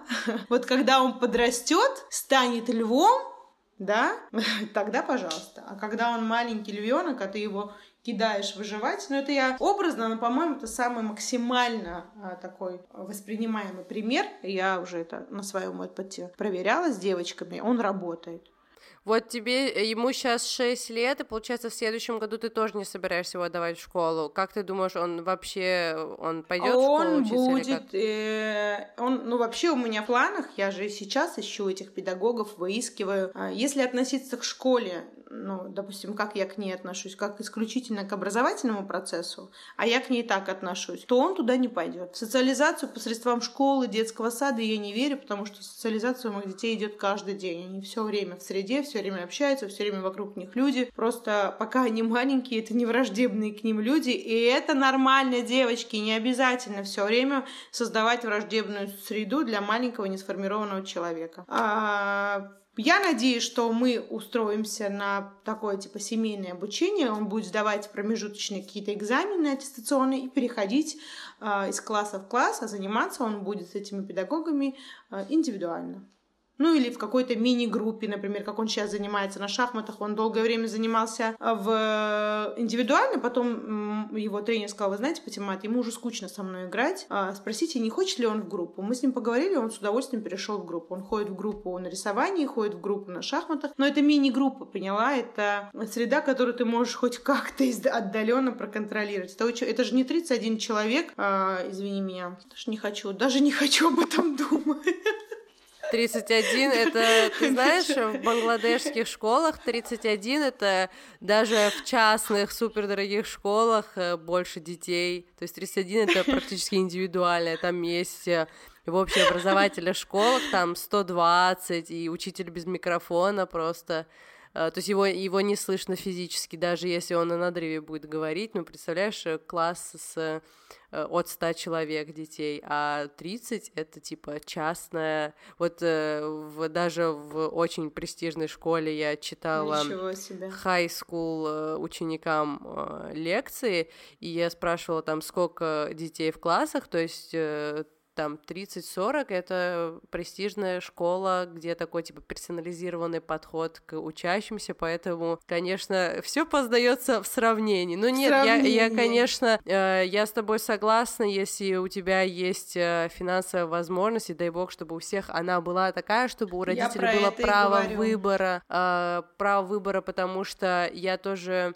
И ты знаешь, э, что еще примечательно, это то, что... Представляешь, как страшно, вот ты, э, ты со стороны мамы это говоришь, что вот ты не думаешь, что кто-то также заинтересован. А я тебе говорю как человек, который внутри этого процесса, представляешь, насколько страшно, что я тебе то же самое говорю, потому что я как раз-таки внутри этого процесса детского сада, школы, университета, и э, я тоже считаю так же, как ты, потому что я вижу, я вижу это все изнутри, насколько, и даже если учитель заинтересован, это часто много зависит зависит не от него, это часто никак ребенку не помогает. И даже вот один из самых жутких примеров, который я видела, это э, школа, с которой, которой я помогаю в получении вот этого IB сертификата. Э, то есть мы их учебный план переводим на uh-huh. систему IB, и вот я их в этом ассистирую. Я очень часто тушу, тушу, тущу в этой школе, и э, это супер престижная школа, это школа, где тебе выдают двойной аттестат э, китайский и американский. То есть, э, чтобы ты понимала, Пать, там э, э, вот когда слив есть в туалете, вот э, то, что штучка, знаешь, которая висит э, в унитазе и окрашивает воду в голубой цвет, она у них брендированная, чтобы ты понимала уровень. То есть там э, супер экспенсивное обучение, да, там, о, там очень просто все на уровне внешне внешне. И, естественно, все это стоит бешеных денег, там суперкары забирают по вечерам этих всех детей, и там э, от двух лет и прям до абитуриентов э, всех подготавливают. Кошмар а, какой. И э, это гигантская территория вообще, то есть ты заходишь, и там как отдельный городок какой-то. Ну что ты думаешь? Я очень часто бываю там, в, ну, внутри этих процессов, там, э, смотрю на уроки и так далее, и э, меня там воспринимают как часть коллектива, я там бываю достаточно часто, и они, э, то есть когда, например, приходит родитель, понятное дело, там все по струнке ходят. Когда я, там все как натурально, натуральный, натуральный визуальное наблюдение. И был случай, когда одна учительница повязала ребенку эти кабель от зарядки, провод от зарядки, она ему руки перевязала, начала его таскать по кабинету, и она была Ой, на восьмом месяце беременности. И чтоб ты понимала, какие бешеные деньги платят родители этого ребенка за то, что он учится там. И мне стало очень страшно, очень мне стало страшно, потому что... А с этим бороться, конечно. Ну вот, допустим, я, например, с такими э, не сталкивалась, конечно, случаями, и даже мне в голову не приходит, что кто-то будет, э, ну, ты поняла. Просто я очень хочу, чтобы школа несла образовательную функцию для моего сына. А в качество образования в школах, вот в том контексте, в котором они есть сейчас, может быть, к моменту Адама становления я найду, но на сегодняшний день я не нашла. Ну, и, и это при меня... том, что у тебя очень маленький запрос, Пай, ты говоришь, что хочешь, чтобы школа несла образовательную функцию, а школа должна нести не только образовательную функцию, школа вместе с родителем должна нести и воспитательную функцию, и Понятное функцию воспитания эстетического и религиозного сознания и так далее и тому подобное, а у тебя минимальный запрос, то есть даже Минимальный образовательное. я не могу Да, найти. и даже это не может, то есть это страшно, я согласна. Да, это дос- достаточно страшно. Ты знаешь, я вообще меня все время спрашивают, не сталкиваюсь ли я а, с неодобрением с внешней стороны, поняла? То есть не бывает так, что мне... Ты знаешь, я, наверное, за все, за всю свою бытность как мама, а, это уже 6 лет, как мама, я с этим стол- столкнулась только раза два. И вот в той форме, в которой я тебе сказала, вот в случае с Итюней, да, Мгм. и, э, допустим, ну, бывало, и это всегда, знаешь, как, это просто люди, нельзя плакать там, или там, типа, ну, не валяйся, нельзя валяться, Мгм. или там, ну, и я в этот момент нахожусь рядом, и я говорю, все в порядке, ребят, я контролирую, спасибо, да, Мгм. или там э, Тина сосала соску, причем она ее не сосала в младенчестве вообще, потому что сосала грудь, а потом после двух, я не помню, где-то она увидела, она стала сосать соску. И сосала достаточно долго, я тебе хочу сказать, может быть, полгода назад бросила, может, ну, может, больше. Мгм. И меня это не смущало вообще, потому что она достаточно эмоциональная девочка у меня. Я поняла, что этот а, регулярный динамический процесс так помогает ей справиться с какими-то стрессами, которые она испытывает, при том, что они все время со мной, ты понимаешь, что стресса сепарации у них нет. Мгм. И они со мной не так, что некачественно со мной, они качественно со мной. Вовлеченность достаточно большая. А не так, что, допустим, они рядом, а меня нет. Не такая ситуация. Поэтому Мгм. я понимала, что ну сосет и сосет, меня это вообще не трогало. Но бывало, что люди там «А, такая большая девочка и соску, и я просто э, Ой, говорила, да. а, и я говорю, я разрешаю. И все, понимаешь? Э, Видать, э, э, мне часто пишут, а вам ничего не говорят. Вот сегодня я была в кафе, вот мне сказали, мамаша, посмотрите за своим ребенком. Я даже не могу себе представить, что кто-нибудь мне сказал мамаша. Я бы, наверное, завалила этого человека. Понимаешь? Мне сказали... И я понимаю, что вот э, эта энергетика мам, которых мешкаются, которые стесняются, люди как-то это считывают, понимаешь, Марико? Да, они как-то конечно, понимают на каком-то вербальном... Они как-то считывают и понимают, что эту девочку можно тюкнуть и сказать, типа, посмотри, что твой... Мне даже Ну, этого это даже не только понимаешь? мам касается, это в целом, даже если любой другой жизненной ситуации, конечно, человек невербально, э, но это в плане, это заложено у людей, у которых есть какая-то социальная перцепция, то есть ощущение другого человека, они, конечно Мгм. чувствуют, с ке- особенно это касается тех людей, которые, то есть не всякий человек сам способен, даже в случае, если там его беспокоит чужой ребенок, там он, э, даже если он ходит, там кричит, кричит или его обливает из лужи, не, не всякий человек даже в этом случае скажет э, мамаша, понимаешь? А, Мгм. а эти люди, которые таким образом говорят, у них-то социальная перцепция развита нормально, так что они не упустят возможности, если видят затюканную девчонку, чтобы лишний раз ей сказать, мамаша, заткните своего ребенка. Понимай- э, понимаешь, я даже когда в самолетах летала, и мои дети бегали по проходу, или когда дети бегали в аэропорту. Вообще в Таиланде я столкнулась с тем, вообще Тай это мое любимое место на планете, потому что к моим детям мы там относились как к священным коровам, клянусь. Просто Этина такая белая, пушистая, с золотыми кудрями. Они когда ее видели, они просто, я тебе говорю, чуть ли не кланялись ей, типа, ой, там что-то, что-то все. Она еще умудрялась их дубасить и не давать им себя тронуть, понимаешь? Мгм. И э, э, я вот очень сильно разнится отношение к детскому плачу э, за рубежом и отношение у нас. Это вообще. Причем Да. у самих, у самих мам. Понимаешь, они их самих даже раздражает вот эта истерика, она начинает чувствовать себя некомфортно, ей становится стыдно. Понимаешь, почему ей должно быть стыдно? Потому что вот, эм, вот в мире моей дочери тот факт, что я не пошла с ней на площадку, он соразмерен, наверное, с какой-то вот вселенской трагедией, да, допустим. Обесценивать ее плач для меня это вот против природы, поняла? Мне легче обесценить весь мир, который сейчас против нее, чем обесценить тот факт, из-за чего она расстроилась. Конечно, мы же об этом тоже говорили в каком-то подкасте, что э, размер горя зависит не от объективного размера горя, а от того, как субъективно ребенок его переживает. восприятия. Конечно, конечно. Вообще, если бы девочки... Достаточно много вопросов, и всегда практически одни и те же, поняла? А не боюсь ли я, что они вырастут? А, вот как раз то, о чем ты меня спросила. Не боюсь ли я, а, что мои дети сядут мне на голову? Да, я поэтому... Я, я же из этого скрина и спросила, который тебе... Да. Почему? И я написала, что бояться э, я не боюсь, потому что я ничего не жду. Я действительно ничего не жду. Все, что я делаю, а, это достаточно эгоистичная позиция, я это понимаю, но я с этим ничего не могу сделать. Я это делаю для того, чтобы я была счастлива. Поняла? Вот и вот весь, это весь секрет. Чтобы мне быть счастливой, мне нужно это делать, мне нужно видеть. Да, я они... вот поэтому и сказала, что мысль странная, потому что ты написала, что ты не ждешь результата, и я подумала, не ждешь результата, что вот это странно, а ты сейчас ты сказала сама, я что ты это жду, делаешь для себя. Да.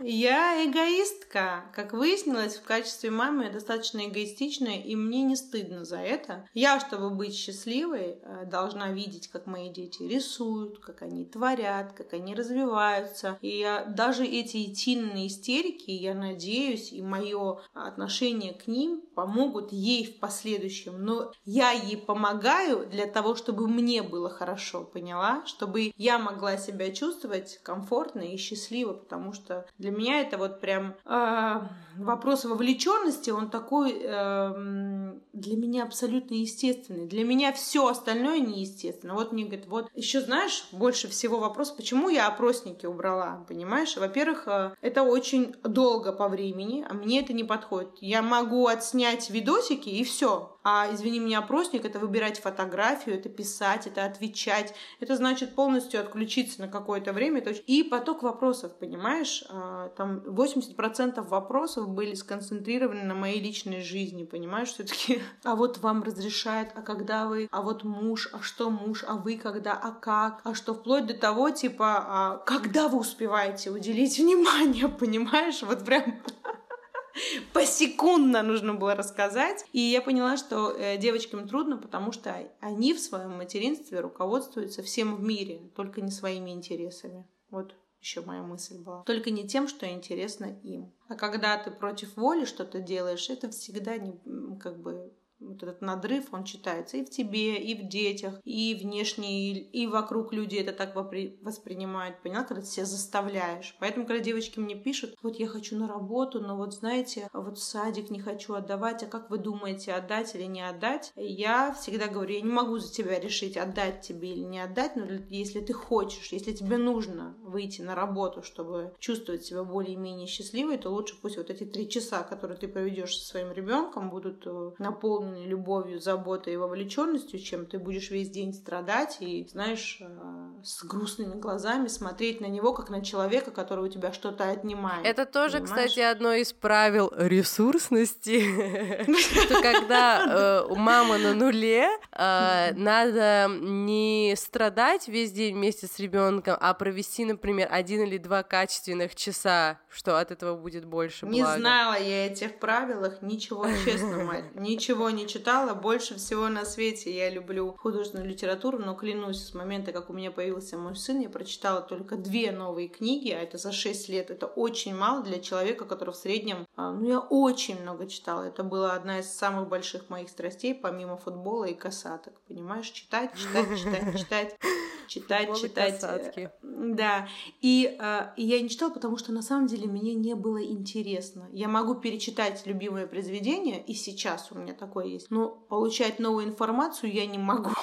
Вообще у меня мозг... Ну, Пать, оно как бы и не мудрено, такое прирожденное материнство. Вот как я уже говорила про э, религиозное сознание, но это же не единственная форма сознания человека, у человека с рождения есть несколько видов форм сознания, не только религиозное, но и э, философское, научное, эстетическое, этическое, бытовое и э, педагогическое сознание в том числе. И вот э, религиозное сознание, оно это наивысшая форма сознания, оно как бы возглавляет весь этот список, и ему уступает только сознание педагогическое. Вот как я уже до этого говорила, что религиозное сознание, оно базируется на чувстве веры, которое чувство веры является прирожденным сущностным показателем человека.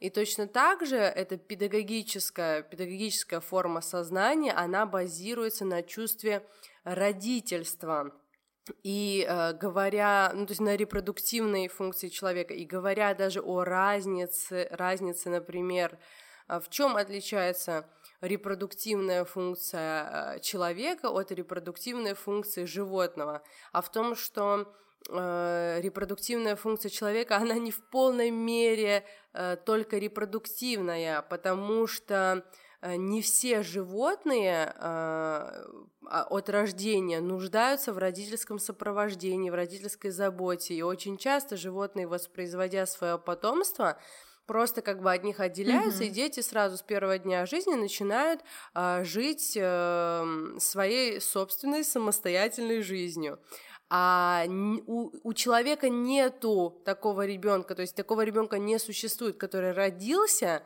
и не нуждался бы в заботе, в ассистировании, в опеке э, своего родителя. Ну, конечно. То есть уже ребенок рождается, да, и сразу встает на ноги и идет за своей мамой. А наши рождаются, они же ничего не могут, нам нужно их донашивать на себе. Поэтому это не столько репродуктивная функция, сколько э, функция родительская. Поэтому вот это родительское чувство и перерастает в педагогическое 100%. сознание, которое вот в этом списке видов сознания человека уступает только религиозному, и а, отсюда и есть вот эти, э, от этого педагогического сознания и есть вот эти врожденные знания, которые носит себе практически каждая мать. Вот это то, о чем ты говоришь, что никаких книг ты не читаешь, но ты знаешь. А, конечно, Абсолютно. если еще и книги почитать, еще и получить специальное образование,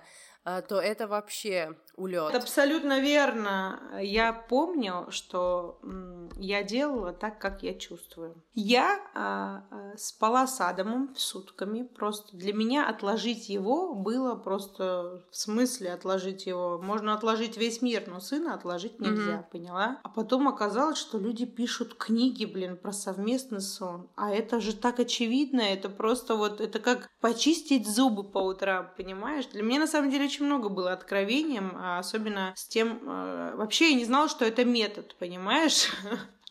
Это мне Асюля, у нее большая аудитория у Иделики. Она, видимо, была на меня подписана с какой-то частной страницы своей, и я этого не знала. И э, да, и, и я, я сейчас это все знаю, и у нас уже с ней э, как бы диалог. Но на тот момент я не знала. И, видимо, ее спросили, кто-то спросил, как она относится к моим методам воспитания, хотя я их не считала методами. Педигри. Да.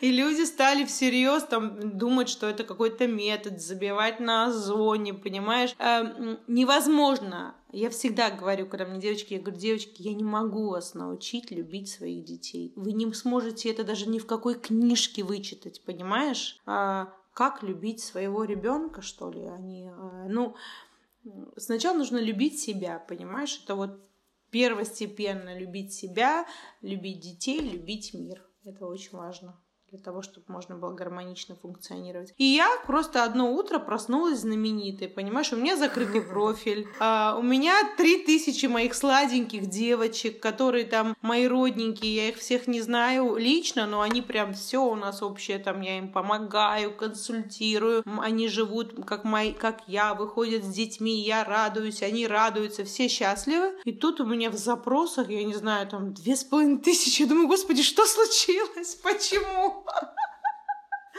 Оказывается, потом мне начали скидывать этот Асюлин скрин, где ее спросили про мою методологию, и все уже начали по этому поводу... Да, все уже начали по этому поводу шутить, и так за мной, как за мной Грин закрепилась, в принципе, с университетских, с университетских времен, за моей страсти зеленым, так и закрепилась эта методология. И меня, если честно, это радует, потому что а, после недавних наших рисований с детьми а, ты можешь наблюдать у меня в актуальном, какое огромное Да, количество да. девочек а, взяли краски и пошли рисовать с детьми на улице. Да. Вчера, буквально вчера мне одна моя знакомая сказала, вы знаете, вот сейчас все вдруг решили, что они по тигрин, типа, и я говорю, а меня радует такая положительная динамика на самом деле. Неважно, по каким причинам они это делают и для чего. Важно, чтобы это имело результат. Здорово, дети радуются, дети рисуют, и в этом я вижу благо, я радуюсь и понимаю, что это та польза, которую я, в принципе, на сегодняшний день я ничем, кроме своих детей, не занята. В свое время я была занята наукой, но наука такая вещь, нужно быть полностью вовлеченной в процесс, если ты хочешь результата. С появлением Адамом для меня это стало невозможным, но я все еще как бы оставалась, потом родилась Этина, и я поняла, что это все далеко от правды и от искренности. Наука на сегодняшний день не то, что мне интересно, и благополучно уволилась. А чем ты занималась до этого? Ну, я знаю, но чтобы люди слушали. А что ты знаешь? Стесняюсь спросить. Ты, Ну, я ты мне зак- говорила, что зак- ты работала не в архиве, а... или в архиве ты работала? Я работала в Институте Академ, истории, ага. археологии и этнографии в Академии, Дагестанском научном центре Российской Академии Наук. Это РАН. А, ну, надо понимать, что я закончила юрфак, а на тот момент, когда я заканчивала, девочкам, в принципе, было нечего делать. Ты или выходила замуж, или училась. А выходить замуж со мной не случилось, потому что я не рассматривала вариант без сумасшедшей любви, как бы, будучи человеком, который начитался, как говорится. И, а, естественно, я пошла учиться дальше. Я поступила в аспирантуру, там же потом осталась в этой Академии наук работать, познакомилась с феноменальными, колоссальными людьми. Осталась работать я в, Институте истории, археологии и этнографии. И чтобы ты понимала, это же это какие волшебные люди. Вообще ученые, это, конечно, отдельный ка- подкаст нужно посвятить. А, Мне посчастливилось э, с многими, которыми уже ушли из этого мира, поработать вместе, почерпать что-то из них. Я была очень довольна тем, чем я занималась. Вот. Но не срослось. Понимаешь, случилась любовь, случился мой сын, и меня накрыло. Ну, как бы здорово. Супер, знаешь. Классно же, дети. Да.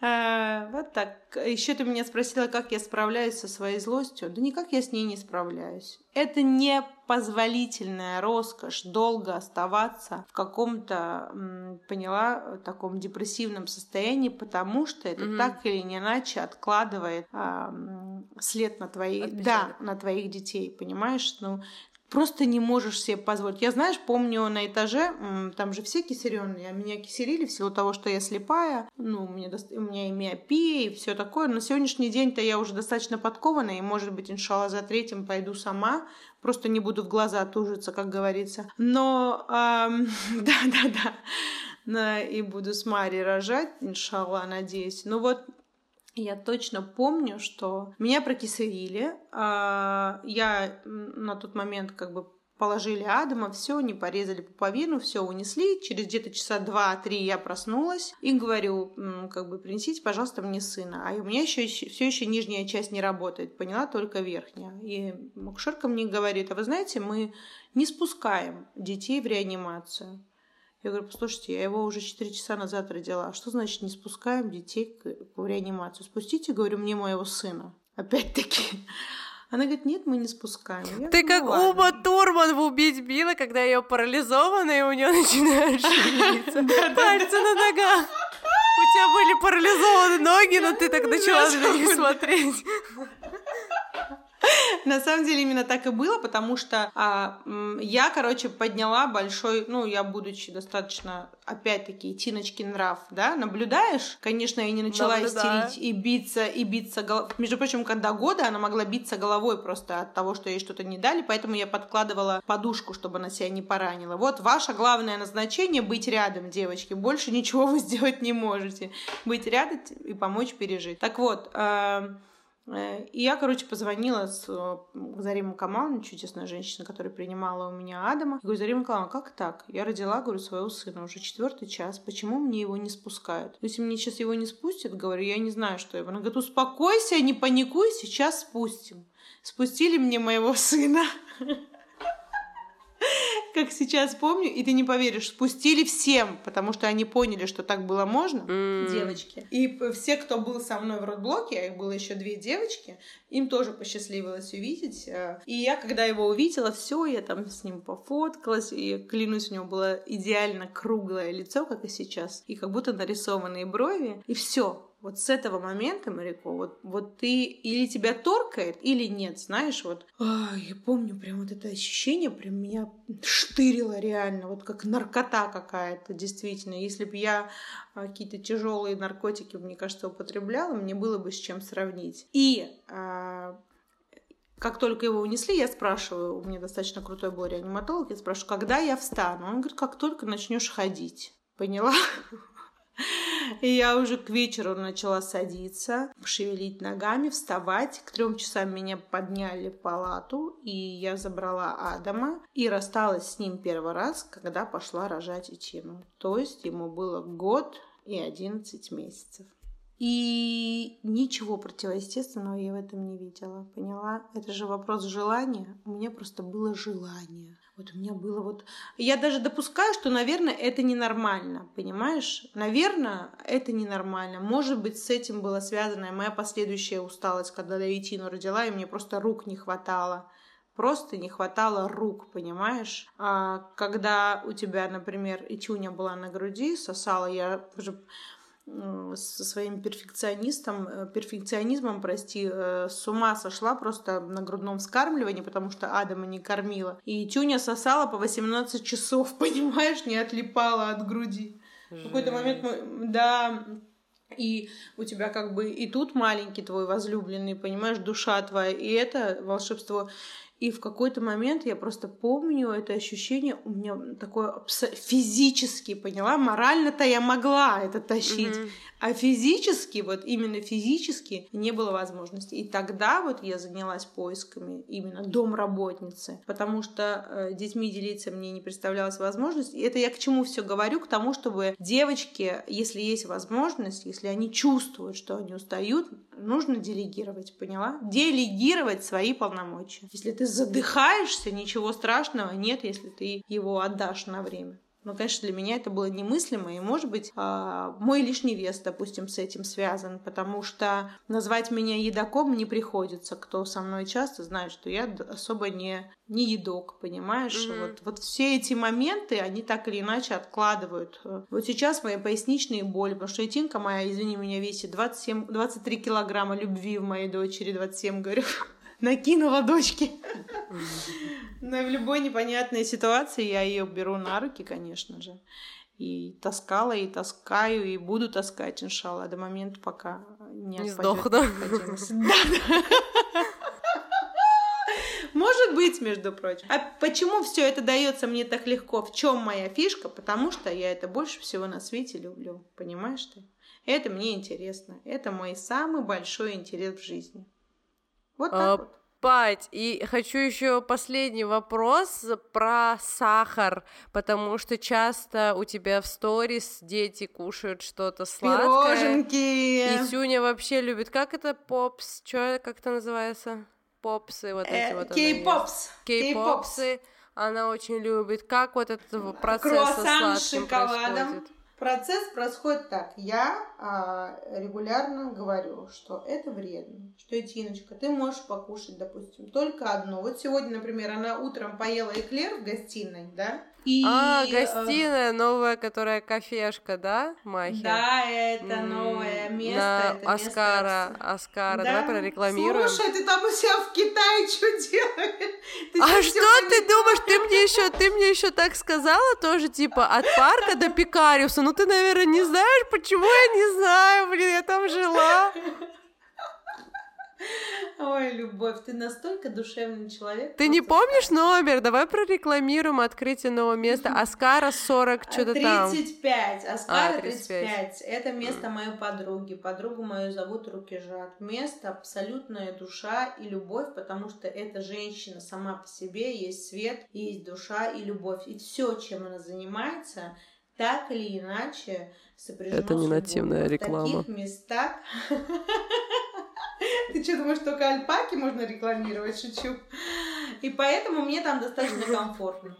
Вот. И идти нач- И, в общем, Тина любит... э, Поела эклер там, и уже будучи в доме 15, э, когда мы уже отвезли Адама на шахматы, и все, мы пошли в дом, а, она требовала э, круассана. А это уже не представлялось возможным, потому что я ей напоминала, что ты уже ела давеча утром, дочь. Нет. Она, конечно, повоевала, повоевала, хотела начать истерить, но я ей напомнила, что у нас был договор, когда мы выходили из дома. И она не начала истерить. Вот такая ситуация. И еще А, Очень важный момент а, про сахар. Если ты сама сутками жрешь э, на глазах вот, детей круассаны, вот. если ты сама жрешь круассаны, а потом говоришь, что это вредно, так не работает. Мой сын, например, говорит. У тебя же есть даже э, правило, что э, если что другие люди тоже не могут там, например, кушать при твоих детях и говорить, а да, вам это нельзя. очень важно. Да. Например, вот эта ситуация, когда а, вообще, э, как я отношусь к фанатичным запретам? Я к ним отношусь ужасно. Я настоятельно рекомендую всем девочкам исключить какие-то табуированные вот посты в своей жизни, то есть это никогда нельзя. Как только ты произносишь слово никогда, все, это имеет ровно обратную силу. Это будет когда, это будет регулярно, и это будет так, что это будет, я не знаю, предметом вожделения твоего ребенка всю оставшуюся жизнь. Это очень важно. И я никогда не табуирую. Прямых запретов у меня нет. Есть вопрос, вот, допустим, девочка говорит, вы даете своим детям телефон? Конечно, я даю, но мои дети очень заняты, и они сутками в телефоне не сидят. У Адама есть и PlayStation, и Nintendo, и свой телефон. Но в силу того, что он достаточно занят, от того, что он там, я не знаю, часик посидит, поиграет, э, я в этом ничего ужасного не вижу. То же самое с сахаром. Ты можешь говорить о том, например, Адам уже в том возрасте, когда он переживает за свои зубы, поняла? А, допустим, мы лечились от паразитов, и он вполне может сказать так, я не буду, это вредно, поняла? То есть ты бесконечно говоришь, и так или иначе это откладывается в ребенке и неизменно имеет результат. Но если ты говоришь, нельзя кушать круассаны, и вы приходите, прости, в место, где каждый второй ест этот круассан, то извините меня, мы что, э, брошенные, простите? Естественно, ей тоже можно. Просто, допустим, если бы у...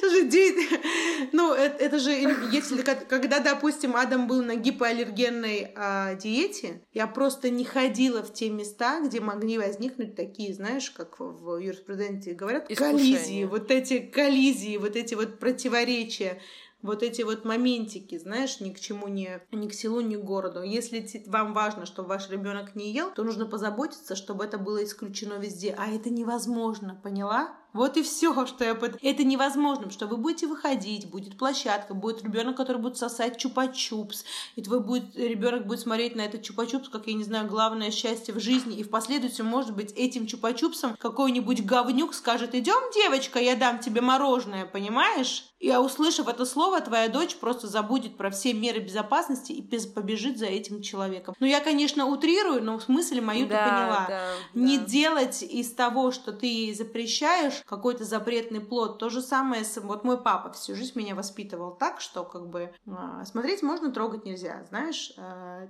всегда он говорил, не нужно. а.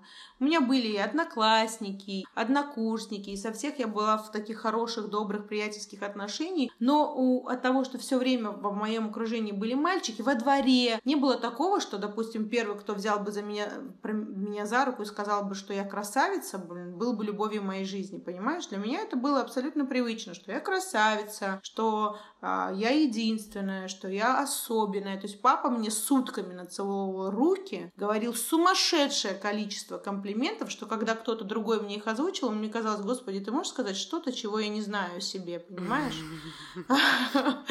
И это не действовало на меня так, как, может быть, это действовало бы на девочку, которой запрещали, которые никогда не говорили о том, что она красавица, поняла? Когда, которые не говорили, что она волшебная. То есть, э, и пришел, например, мальчик, который сказал, ты самая красивая, там у тебя самые красивые глаза, и все, понимаешь? И он для нее стал светом в окне. Хотя, по сути, это же всего лишь э, детские вот эти вот моменты. И то же самое со сладким, то же самое с телевизором, с играми, совсем все прямые запреты, фанатизм в любых запретах, он имеет обратную обратную силу. Я в это верю. Я уверена, что так или иначе, если я сама буду вести, как я хожу на тренировки, допустим, моя дочка ходит со мной, да, а, даже то, как я ухаживаю за своими волосами, понимаешь? А, сейчас я стала носить платок, и Тина часто спрашивает, допустим, а, почему я надеваю платок, да, и, естественно, ты это говоришь своему ребенку.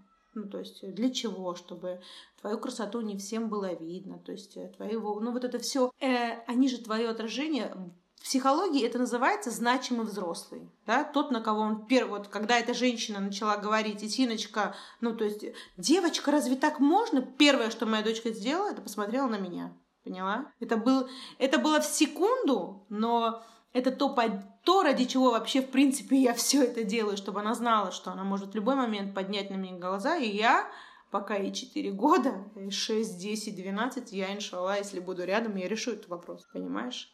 И э, с сахаром, конечно, если прийти в кофейню, где кругом эклеры, ну, извините. Если была бы какая-нибудь... Э, я имею в виду, у Адама было такое время, когда он, будучи достаточно белым и атопичным ребенком, мы соблюдали жесткую диету, но тогда мы, в принципе, никуда не ходили. Я полностью исключила все это из нашей жизни, и мы с этим справились. Тут вопрос предписаний. Я против таких вещей, говорю все время, и вот свели до, например, одной сладости в три дня образно. Или, ну, самое что удивительное, когда моей дочери кто-то предлагает сладости без меня, то есть я поехала за Адама, оставила Айтину с Зулей, с Фатимой, мамой, с девочками в доме. А, и человек раздавал садаха и дал ей конфеты. На что она положила эти конфеты и сказала, мне мама не разрешает. И дождалась, пока я приду. Угу. Поняла? Вот, вот так это работает. вот так это работает. Пока я не, при, не пришла и не разрешила ей поесть, она их не ела. То же самое было и с визажем когда вот мы устраивали этот э, с косметикой, я ей сказала, типа, типа, она не должна была трогать косметику, поняла? Угу. А я ей сказала, дочь, э, нельзя пока трогать, подожди, пока я приду. И вышла. Но она и не трогала, понимаешь, ничего. Потом мне пришлось зайти, подговорить ее, что она все-таки должна потрогать. За это я потом ей дам шоколадку, и она потрогала. А Какой так она сидела... Сло... Какая сложная да. схема! Да, она взмаялась, она такая крутится, крутится, косметику смотрит, но не трогает. Там она достаточно длинное видео, почти 8 с лишним минут, где она э, страдает, но ничего не трогает, потому что я сказала не трогать. Поняла? Но потом мы все-таки зашли и сказали, ты, дочь, давай ты накрасишься. И она накрасилась, э, потом смонтировали это так, как будто вот достаточно очень милое видео. Я не видела вообще это видео. Это очень сказочное видео, я тебе скину. Там вся сущность моей дочери в ее мимике и в том, как она себя воспринимает и видит. Опять-таки нрав, нрав девочки, посмотреть, присмотреться. Это же так интересно. Целая вселенная, целая вселенная ваших... Вы, а когда ты еще видишь себя, то ты вообще думаешь, неужели такое возможно? Понимаешь? Немыслимо просто. Здорово. Девочки, плодитесь и размножайтесь. Очень здорово ты подвернула. А, да, очень здорово. На самом деле, э, хотелось больше душевных тем мне лично в подкасте. Но Надеюсь, это будет какой-то пользой. А, мне это По-моему, очень душевно получилось. Да, мне с ним я имела в виду э, таких тем, которые волнуют моих девочек, именно моих подписчиков, а они все достаточно с надрывом таким, знаешь, как у Достоевского. Там очень много боли, но мне сложно рассуждать об этом, потому что я, в принципе, ребенок, который не знал трудностей, понимаешь? А говорить о том, чего ты сам не переживал, э, допустим, а, вот как стать такой уверенной, как вы? Да ни черта я не знаю, девочки, как стать. Я вообще, а, пока мне тыкать не стали этим, я даже не знала, что я а, ну, как бы так себя несу, поняла? Ну, я думала, mm-hmm. я, я. Ну, классная, конечно, классная. Ну, что тут поделаешь, понимаешь? Но не знала, что настолько, понимаешь, масштаб вообще количество вот этих угнетенных женщин, он такое большое, что даже в моих восьми тысячах это очень огромный процесс. Ну Процент, да, особенно простите. на Кавказе на квадратный метр очень много. Очень много. И, и, а я от того, что, понимаешь, видать, я окружена немножко другим контингентом людей, и я как будто живу на острове, поняла? а, а, мои девочки все вроде прогрессивные и все ну, достаточно уверенные в себе, которые не дадут себя в обиду. То есть вокруг меня этого нет, и мне кажется, что этого в принципе нет. А потом ты а, заглядываешь просто в свой директ и понимаешь, господи, девочки, ну как вас, вот как мне вас оттуда, а, вот что мне, знаешь, как? И это, это очень сложно. Я не знаю, как люди справляются с огромным потоком. Это очень должен быть большой, опять-таки, повторюсь, никому не нужный ресурс, простите. Чтобы во все это вовлекаться, это вообще нечто. Сложноватенько. Сложноватенько, как говорит моя дочка, вкусновато, но маловато. Кстати, это, по-моему, это из Маши и Медведь, нет? Потому что а, Видимо. Сын еще нашей подруги так говорит. Вкусновато, но Видимо, э, да, да, да, видимо, ты видимо, ты я это слышу. сказала, у меня флешбэк случился. Да, вкусновато, но маловато. Она вообще, конечно, э, феноменальные выдает фразы. Вот. Диалоги, бесконечные разговоры с детьми, а, они дают. Ну, а мы еще сейчас придумали такую тему, как круг безопасности, знаешь? Это когда ты говоришь круг безопасности, допустим, Адам, и, при... и он мне рассказывает ситуацию, допустим, которая мне а, по моему восприятию, по моему видению мира никак не может понравиться, но он знает наверняка, что а, если он в кругу... ничего не случится. Да, что он в кругу безопасности, что я не буду его за это никак порицать, поняла? И все, и теперь вот такая... И у меня... Теперь чуть что, он говорит, круг безопасности, маме. Я говорю, что, случилось? что случилось, сынок? А он говорит, ты знаешь, я там у бабули Тина, у своей бабушки, мы с Гаджишкой опрокинули вешалку, и она очень сильно расстроилась. Я говорю, сынок, это бабулин дом, ты же знал это? Он говорит, круг безопасности! Поняла? То есть даже разговаривать не хочет. Ну, понятно. Никаких обсуждений у меня алиби. А, у моей подруги умер отец, и а, он ее очень любит. Я ему вчера говорю, она пришла к нам, я говорю, может, ты обнимешь, говорю, ее сынок? А, а он, ну, он прям очень в этом плане эмпатичный, поняла? Он, у него моментально ком в горле, я прям это вижу, и, алхамдуля, я так радуюсь, что он может так чувствовать, и всегда пытаюсь ему объяснить его чувства, потому что он иногда мешкается и переживает по этому поводу. И он мне так тихо говорит, мам, можно завтра? Я меня это так тронуло, мой сладкий, думаю, жизнь моя. А сейчас у меня, в общем, поясница болит, а у него мозоли. Я говорю, сынок, хочешь, я тебя понесу? Я ему говорю. Он мне говорит, нет, ты мне нужна здоровая, с пятью пальцами. Просто с пятью пальцами. Почему он так сказал, не знаю.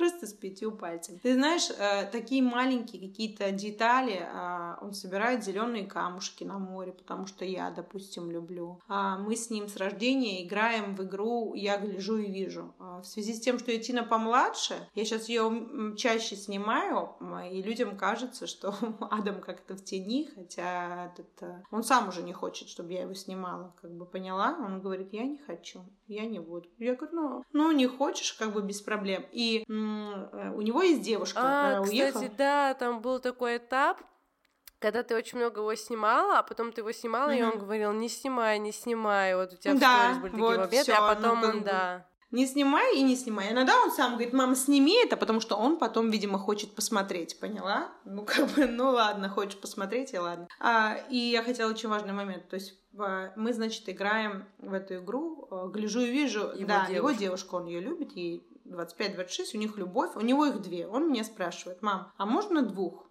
Я говорю, сынок, если э, как бы они друг о друге знают и не против, и ты можешь, можно и трех любимых, можно и четырех, как бы без проблем. Теперь, значит, можно, да, теперь он, значит, у нее на руках, они все целуются. Он был, ему было года четыре. И а, он ее научил играть, я гляжу и вижу. И ты говоришь, я гляжу и вижу что-то, называешь, и человек должен угадать. И тут она, а, и, и, и тут он ей говорит, я гляжу и вижу что-то красивое. А Милане говорит. И она говорит, это я? Он так, знаешь, с таким, это такой, это, с так, он так снисходительно, так он говорит, ну нет, это моя мама. Ну так, типа, ну, ну не расстраивайся, типа, это И у меня с Адамом такое количество таких историй. Я каждый год пишу ему письма всех этих моментиков и записываю, чтобы потом он мог это прочитать, иншалла, когда вырастет. Адамок. Сейчас он, да, Адамок сейчас очень много вопросов задает. Когда он меня спрашивает что-то о религии, я говорю, спроси у Васюли. Он спрашивает у Васюли. Очень важно детям, когда ты что-то говоришь, э, говорить, я не знаю, сынок, мы можем узнать вот здесь, понимаешь? Помню, на юрфаке нам все время говорили, хороший, хороший юрист – это не тот, который знает все законы, это тот, который знает, где найти ответы на свои вопросы, понимаешь? У меня были классные очень преподаватели на юрфаке, и на самом деле девочке в Дагестане в принципе нечего делать, она могла только учиться или выйти замуж, и вот я только училась, и нормально мне было, в принципе, не скучно. И вот Адамочка ну, честность. Главное в материнстве это честность. Да вообще в жизни главное это честность. Очень сложно быть честной. Ну, с детьми нет. Мне не сложно быть честной с детьми. Иногда мне сложно честной быть, допустим, с собой или с людьми, которые мне дороги, допустим, говорить им ту правду, которая, допустим, может быть, им не нужна или которая причинит им боль. Честность очень важна. Очень хочу, чтобы мой сын действительно вырос справедливым человеком. Мне кажется, это главное качество. Справедливым, иншалла. Вот так. Как-то так, Марикошка. Пать, спасибо тебе большое. Вот уже почти два часа мы с тобой проговорили. Нет! Да. Шутки! Мы думали, типа, часочек поболтаем. Вот, уже почти два часа. Все это останется. Э, я очень тебе благодарна. Было так легко и интересно, и вроде столько тем затронули, и я думаю, что и твоим это будет э, подписчикам интересно, и нашим слушателям будет интересно. Очень много каких-то клевых мыслей ты э, озвучила, э, возможно, там сама того не замечая или как-то вскользь. Э, очень прикольно получилось, спасибо тебе. И даже прорекламировали, прорекламировали Супер. гостиную на А. Оскара 35. Мою родную, мою славу. На самом деле это очень теплое место. Когда-нибудь, иншалла, ты выберешься из этого плена, прости, и вернешься к нам. И мы, а у меня до сих пор эта картина перед глазами, как ты мне на всю ярмарку орешь, Пати Грин! Я так люблю тебя за твою самобытность, за твою неординарность, за твою душевность, открытость и чистоту. Поняла? Спасибо тебе за то, что ты делаешь. А, это здорово, это круто. И я вообще только когда появился Инстаграм, я поняла, что людям нужно знать, у кого спросить и к кому обратиться. И возможность послушать, допустим, это тоже большая привилегия. Послушать, как говорится, не почитать. Все смогут. Супер. Рада очень. Все, пока, челюем. Челю пока. Спасибо тебе большое. Вы слушали Альпака подкаст. Okay. You guys done? Okay.